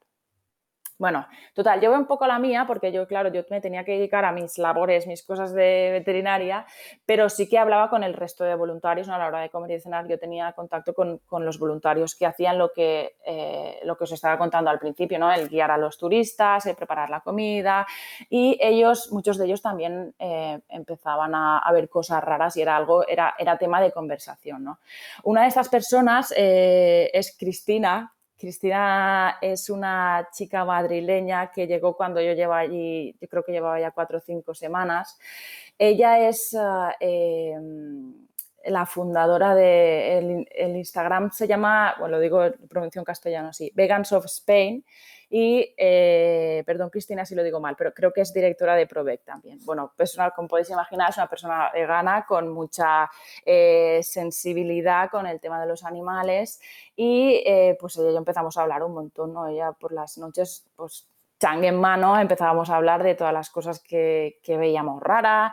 Em, ella también es verdad que lo pasó muy mal porque pensaba que era una cosa y, bueno, cuando llegó allí vio el percal, dijo, pero ¿esto qué es? ¿no? Ella ya solo de ver el tema del el momento del baño, eso ya le, se, le, se, le, cayó el alma a los pies, ¿no? Pero a mí estar con ella y hablar de estas cosas, ¿no? Fue como un punto de inflexión, ¿no? Porque hablando con ella eh, decíamos en voz alta esas cosas que yo llevaba pensando mucho tiempo, pero que me estaba también como costando admitir por esa especie de vínculo que yo había creado con el santuario y los elefantes. ¿no? Yo, los conocía de hacía ya años, yo había confiado en ellos en un momento y de repente darte cuenta de que algo en lo que tú confías no es lo que debería ser o que se está convirtiendo en algo horrible, pues eh, em, es, difícil, ¿no? Eh, yo sabía que se estaban haciendo cosas muy mal, pero también allí había unos elefantes que sabía que allí estaban mejor que de donde venían y que si no estuviesen allí, que no sabría qué pasaría con esos elefantes si ese santuario cerraba, ¿no? Es, era, mm, no sé, a mí me, sí, no lo sé, pero a mí yo llegó un momento en el que por el estrés de todo lo que tenía que hacer, todo lo que se me había puesto, se me había encargado y, al mismo tiempo ver que, estaba en un sitio en el que ya no confiaba, yo llegó a una situación de estrés que no, no, no la estaba gestionando muy bien. ¿no? Y, el, y, por eso digo que, que, hablando con Cristina era como... Eh, como que fui más consciente de que, de que no se estaban haciendo bien las cosas y me empecé a decir a mí misma, vale, Carmen, acéptalo, ¿no? Esto no es lo que tú querías eh, y sabes que aquí las cosas eh, pues se están haciendo muy mal, ¿no? Y, pues recuerdo, recuerdo esas noches con, con Cristina y despotricando por la noche en el santuario. Y nada, bueno, yo a todo esto, por si no tenía suficiente estrés, eh, cuando yo pedía algo a los mahuts, ellos no, me hacían ni puto caso, ¿no? Era, a ver, yo creo que era porque yo era extranjera, ellos debían de pensar que quiere esta Farang, viene aquí a decirnos que no, que no lleve al elefante aquí, que se está estresando, que va a saber ella, ¿no? Y además, eh, siendo mujer, pues todavía peor. Luego tenía que comunicarme con los veterinarios del hospital que tenían que venir si algo grave pasaba y la comunicación con ellos era horrible también. Yo no sé si, que yo no sé si era el idioma o porque nada, me tomaban como eh, por el pito del sereno, ¿no? Pero era, eh, era para mí fue muy estresante. Y encima, la coordinadora de los voluntarios me exigía todavía más cosas. Ella, como sabía que yo era enfermera, pues si de repente alguien se daba un batacazo, Carmen, que hay que curar a esta persona, pues yo tenía que estar también curando heridas de personas, ¿no? Eh, me tenía también de recadera, me hacía ir con ella, pues, ah, que faltan plátanos para no sé quién, no sé cuántos, eh, y de repente nos íbamos con el coche a buscar tropecientos kilos de plátanos porque se estaban quedando sin comida y yo no sé por qué nadie se hacía cargo de ir a comprar esa comida. Y luego también querían que me encargara de los perros y los gatos, pero no querían gastarse ni un duro. Y claro, era en plan, ¿y qué queréis que haga yo si aquí si no los podéis llevar ni a esterilizar, ni están desparasitados, ni nadie los está vacunando? ¿Qué queréis? Que siga curando heridas de perros y de gatos también. Bueno, terrible todo. Total, que del año que se supone que yo tenía que haber estado allí, a los... Eso fue en agosto cuando ya viniste tú, eh, Tony.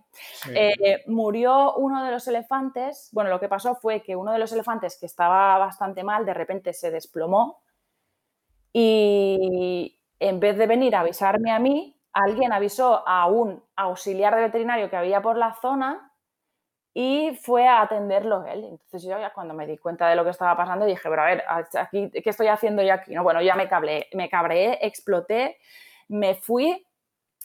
Ese elefante al final murió porque estaba muy mal, pobrecito. Y eh, nada, es que terminó así de forma radical. Ya dije, yo ya no puedo más, esto eh, a mí no se me está... para empezar, se eh, me, habían dicho una trola, yo no estaba haciendo yo lo que me habían vendido que iba a hacer, ¿no? Luego estaba allí intentando arreglar cosas que, no se podían arreglar porque nadie me hacía caso. Y luego ya la, pérdida total de confianza en el santuario, ¿no? Total que yo me fui y dije que ya no, no quería saber nada de, ellos y, y la verdad es que desde entonces todo lo que he leído del santuario son cosas malas.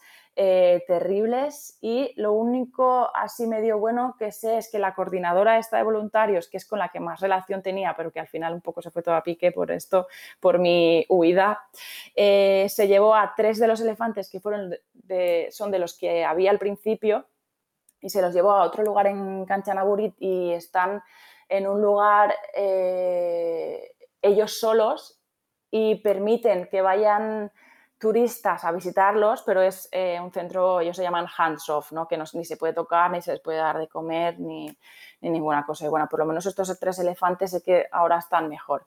Pero, eh, ¿cuántos elefantes hay ahora? ¿Cuánta gente va a visitarles? Y bueno, ahora con el tema del COVID estará completamente parado, pero sí que es verdad que ya no sé, no sé cómo está el santuario a día de hoy.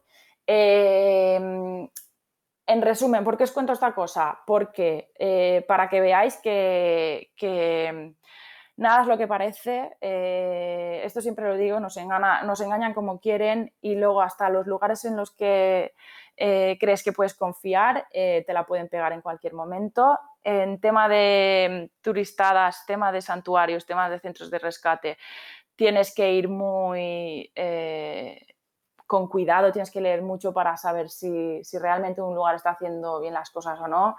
Y nada, que, que, hace cuatro años de esto, yo no he escrito ni en el blog ni, nada porque me, fue tal el, la frustración. la frustración y el, y el eh, no sé, el, para me sale en inglés ahora, el, Eh, no es la frustración, es cuando tú de repente pierdes la esperanza en algo, ¿no? El, la pérdida de fe.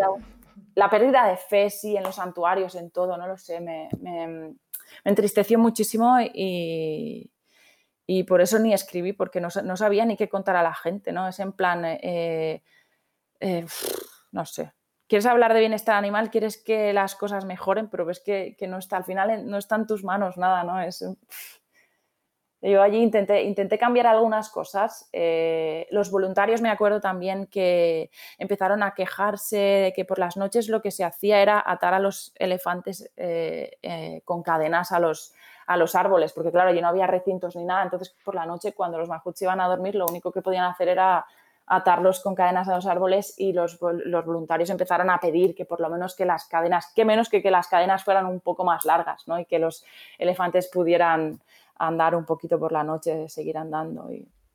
Bueno, pues cosas así que no, se hacía ni caso de lo que, a lo que se pedía. Ellos iban a lo que iban. Al final vimos que lo único que querían era ganar pasta y, ha ido todo de mal en peor. Y... Poderoso don dinero. Poderoso don dinero. Sí, es que, es, que es, es, horrible. No sé, a ver, yo con, todos estos años pues he aprendido muchas cosas. A base de palos eh, sé un poco de qué va el tema pero también entiendo luego que, llegue alguien sin saber nada y, le, te engañen y, te creas lo que te diga, ¿no? Porque, porque saben, saben cómo vender la historia para que parezca una cosa y, al final no, no tiene nada que ver con lo que ellos te están contando. Nada, no sé yo al final lo que pasará con los elefantes domesticados en Tailandia, pero yo creía que los santuarios eran como un paso intermedio a una cosa mejor que llegará en algún momento, pero llegará, no lo sé. No lo sé. Debería de ser, pero como siempre está el dinero de por medio, luego ya se olvida el fin, ¿no? Claro, es que ese es el problema. El problema principal ha sido ese, que han visto el negocio en los santuarios, entonces ya no te puedes fiar de los santuarios. Entonces ahora eh, han creado la confusión ya en la gente. Cuando, cuando alguien quiera hacer algo bueno de verdad, no les van a creer, van a decir, esto es otra turista. En Camboya fuimos a visitar un, santuario, ¿te acuerdas, Tony? Sí. Tenían 10 elefantes, no tenían más. Eh, los elefantes eh, estaban cada uno con su mahut, muy tranquilitos en la selva, nadie los tocaba, nadie les decía nada. Eh, y comparado con, la mayoría de, de, santuarios que hay en Tailandia, no tenía nada que ver. Aquel era una cosa bastante decente, pero sí que es verdad que lo que los santuarios, la gran mayoría de santuarios que hay ahora en, en Tailandia son, son, Más de lo mismo. son mentira, son una turistada disfrazada. Esto precisamente, Carmen, lo hemos hablado nosotros, eh, o sea, mm. entre, entre Tony, tú y yo, y claro, eh, precisamente yo además conozco a una persona que, que ha tenido uno de estos santuarios. Imagino que creo que lo tiene ahora cerrado con lo del COVID, con lo del COVID lo están sufriendo como negocio todo esto, todos estos centros. Pero claro, eh, yo lo hablaba con él, las publicaciones en internet son muy bonitas. Eh, por nuestro amor a un, animal tan noble, todo esto en internet es una, es una pantomima. Porque luego le decías, bueno, ¿y esto qué tal? Bueno, pues tú compras los elefantes por aquí, tal cual. Y dice, no, yo no los quiero tratar mal, pero bueno. Eh, entonces luego me reconocieron, sí, pero compras unas vallas, no sé si eran unas vallas o unas hierbas que se las comen y se ponen, bueno, la palabra, o sea, la expresión fue to locos. Que lo que me dijeron fue, claro, es que al comer esto, ellos están que se quieren duchar, que se quieren bañar todo el día con el turista, que quieren comer más, y dice, si no, dice, porque le habían probado de que si no, que el bicho, oye, venía el turista y bañarse una vez está bien, pero bañarse todo el día no quiere bañarse claro, todo el día. ellos no quieren estar con el turista todo el rato, lo que hay que hacer es verlos desde la distancia, no están en un santuario para que descansen, déjalos descansar, no los explotes de otra forma, más suave, sí, vale, no están, no están cargando sillas ni están talando árboles, pero están, los estás utilizando pero esto es, Pero esto es similar, esto es similar a lo de a lo de los plásticos que comentábamos antes. Es que, claro, em, convencer a la gente es difícil, que precisamente es más fácil convencerlos de este asunto, eh, porque al fin y al cabo es turismo y no es necesidad vital, eh, que, mm. no de, que no de los plásticos. Pero, pero aún así cuesta, porque la gente eh, es lo que dices tú, es yo quiero mi foto con elefantes. ¿Cómo voy a ir a Tailandia y no tener mi foto con elefantes?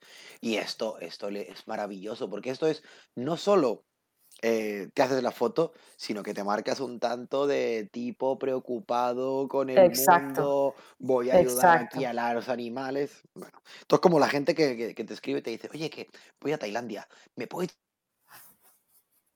Hoy lo es un sitio donde va a hacer ahí un voluntariado a ayudar y, y les cuentas cuatro cosas y dicen, no, no, pero yo quiero un sitio. Y digo, a ver, tú estás buscando, tú quieres echarle un cable a un tipo o tú lo que quieres es, es, es marcarte el pegote de, de, de viaje, de viaje de, claro, eso, o sea, ¿cómo lo decían eso de eh, en África decían, o sea, que se quejaban mucho, ¿no? De la foto ahí, de la foto del turista con la señora, con la, con la gente pobre y todo esto. O sea, es muy triste.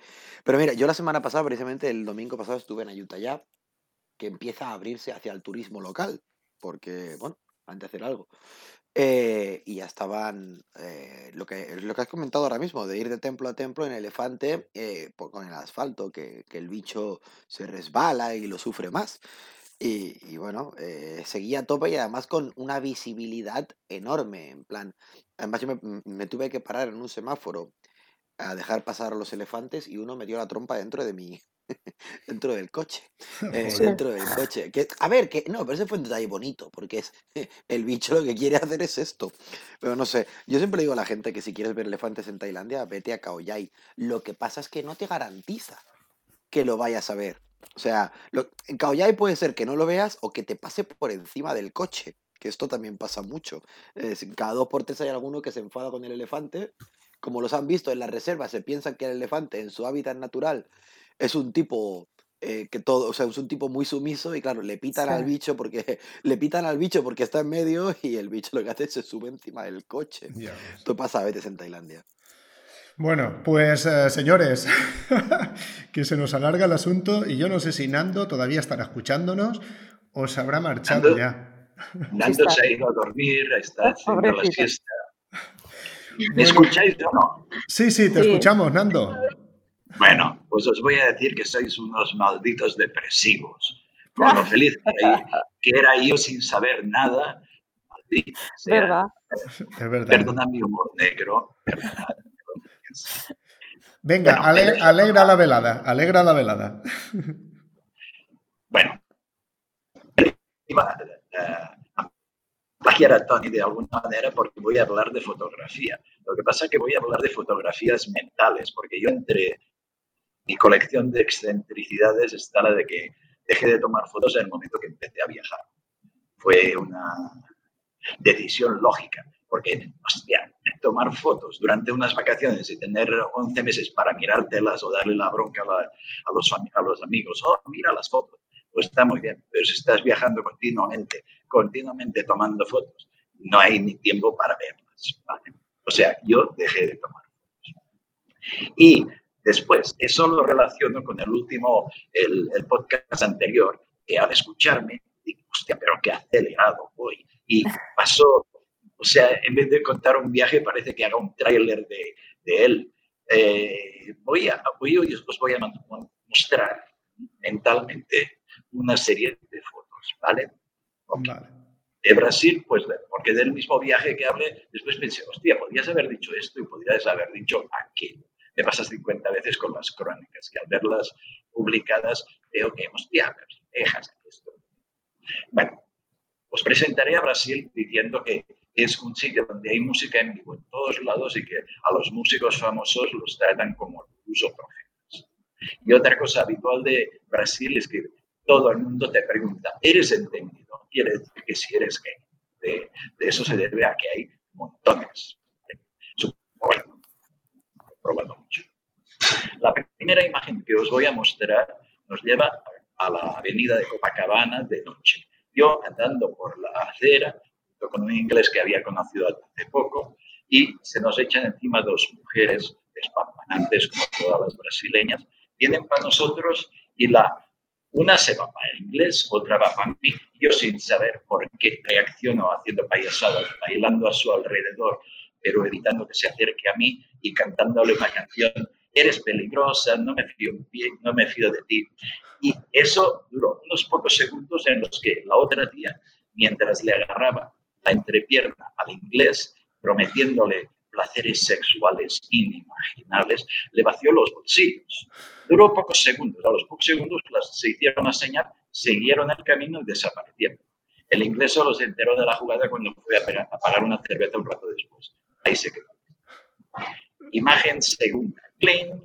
Eh, os hablé de la isla de Morros de Sao Paulo, que es una isla diminuta a la que se llega por unos canales de agua parecidos a los de las 4.000 islas de Moros. En ese sitio, la comida más habitual, popular y barata eran langostas con alubias. Y por la noche, cuando veías con la marea baja, veías un montón de tíos con antorchas, con el agua hasta las rodillas y recolectando langostas del mar de tantas que había. Jericoacoara, ese, ese sitio que, que era encantador, estaba lleno de dunas, yo tengo imágenes saltando desde dunas inmensas en medio de la noche. Y ahí eh, me encontré con el ejemplo perfecto de los gorreros que son los brasileños. Ellos te piden tabaco aunque tenga el, paquete de tabaco encima de la mesa, es caro.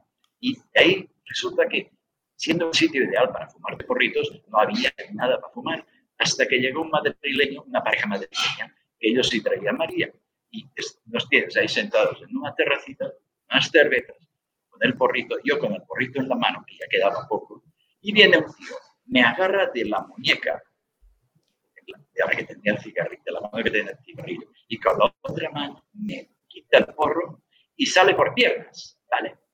Sistema brasileño de correo hasta. Tercera foto. Sorry. Os hablé de la isla de Marajó en la desembocadura del Amazonas y del pueblo de Breves, que tenía dos calles, una dedicada a viviendas y la otra dedicada a bares y boites, que le ahí las boats. Es como un bar más, pero con la peculiaridad de que al fondo había habitaciones para que las parejas que se enrollaban pudiesen hacérselo sin tener que echar a la calle. El pueblo, el que cambiaba dinero en mercado negro era el cura, era el cura, un tío vasco cojonudo, que cuando fuimos a verle, para cambiar dinero, nos dijo, van a hacer, eh, era domingo, dice, hoy eh, proyectamos una película aquí en el, salón parroquial, si queréis venir, fuimos, fuimos y ahí llegó todo el pueblo, abuelitas, niños, todos con sus sillas, se instalaron, empieza la película y era lo más pornográfico que se hubiese visto nunca. O sea, la película empieza con dos tíos. Hay dos parejas desnudas, los dos tíos juegan a las espadas con sus pollas. ¿vale? Eso en, el salón parroquial, con todo el pueblo ahí y todo el mundo desternillándose de risa, como muestra de la tolerancia que tienen hacia el sexo los brasileños. Tolerancia, afición y libertad. En ese mismo pueblo, en, en el muelle, donde se bañaban los niños chapoteando y tal y cual, vivía una anaconda. Y todo el mundo lo sabía. Sí, sí, hay una anaconda, pero no se mete con la gente del vecindario. O sea, que no pasa. Después también nos hablé de Alter Chao, un sitio donde estaba en el río Tapajós, en ese punto que tiene 40 kilómetros de ancho. Ahí estaba yo a solas. El pueblo que era muy turístico en esa época, no había ni Dios, turismo brasileño, no había ni pero a solas. Y vivía en la casa de un tío que era un junglero total.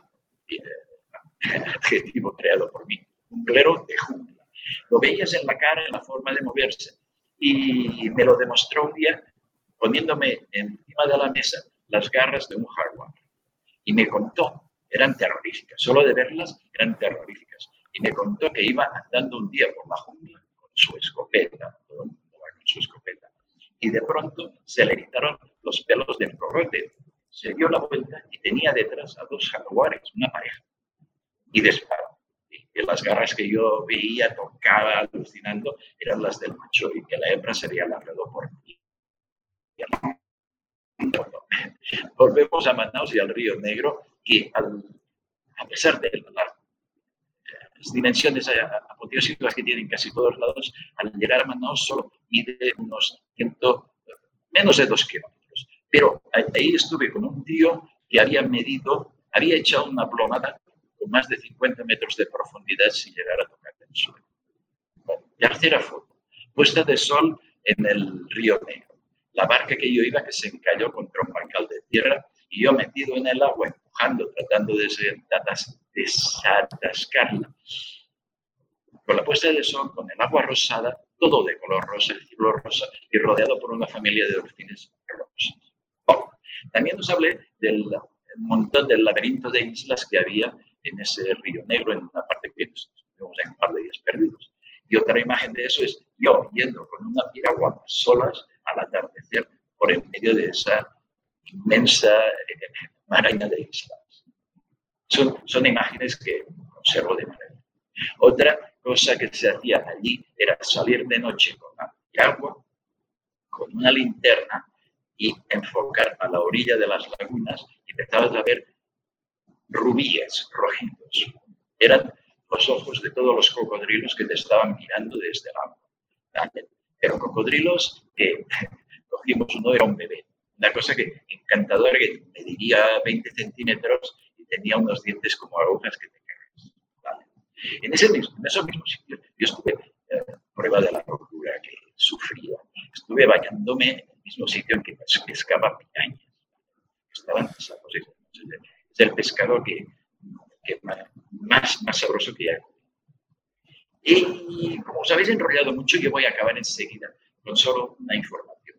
Cuando os hablé del colocón inmenso que había cogido con un chamán en la Amazonia de Ecuador, tendría que haber añadido que antes de llegar ahí, cada vez durante los meses que estuve por el Amazonas en Brasil, cada vez que me metía dentro de la junta, salía por piernas, me daba miedo, aquello era horroroso, le atacaban las hormigas, las hojas cortaban como, como si fuesen hojas de afeitar, todo era la hostia. En cambio, desde el momento que tomé el mm, mágico mejunje que no nombró, se acabó todo. Desde ese momento yo me he sentido siempre en la jungla, acunado como si fuese en los brazos de, de verdad.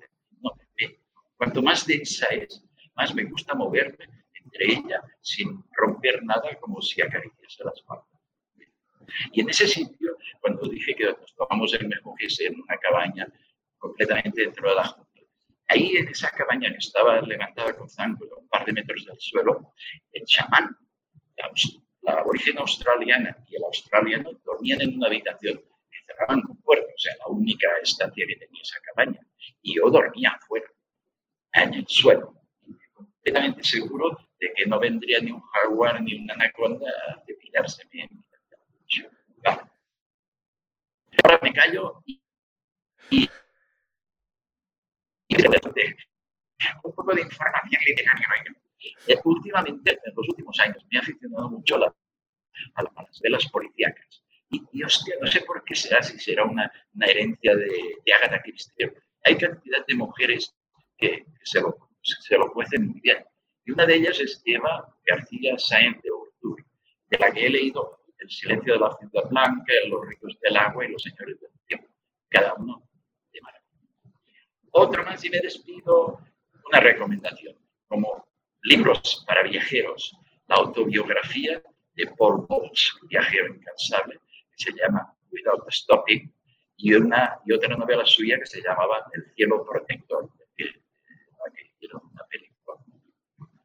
Y ahora sí, ahora me callo, queridos niños, niñas, alguna pregunta, os puedo mandar ya la mierda. Nando,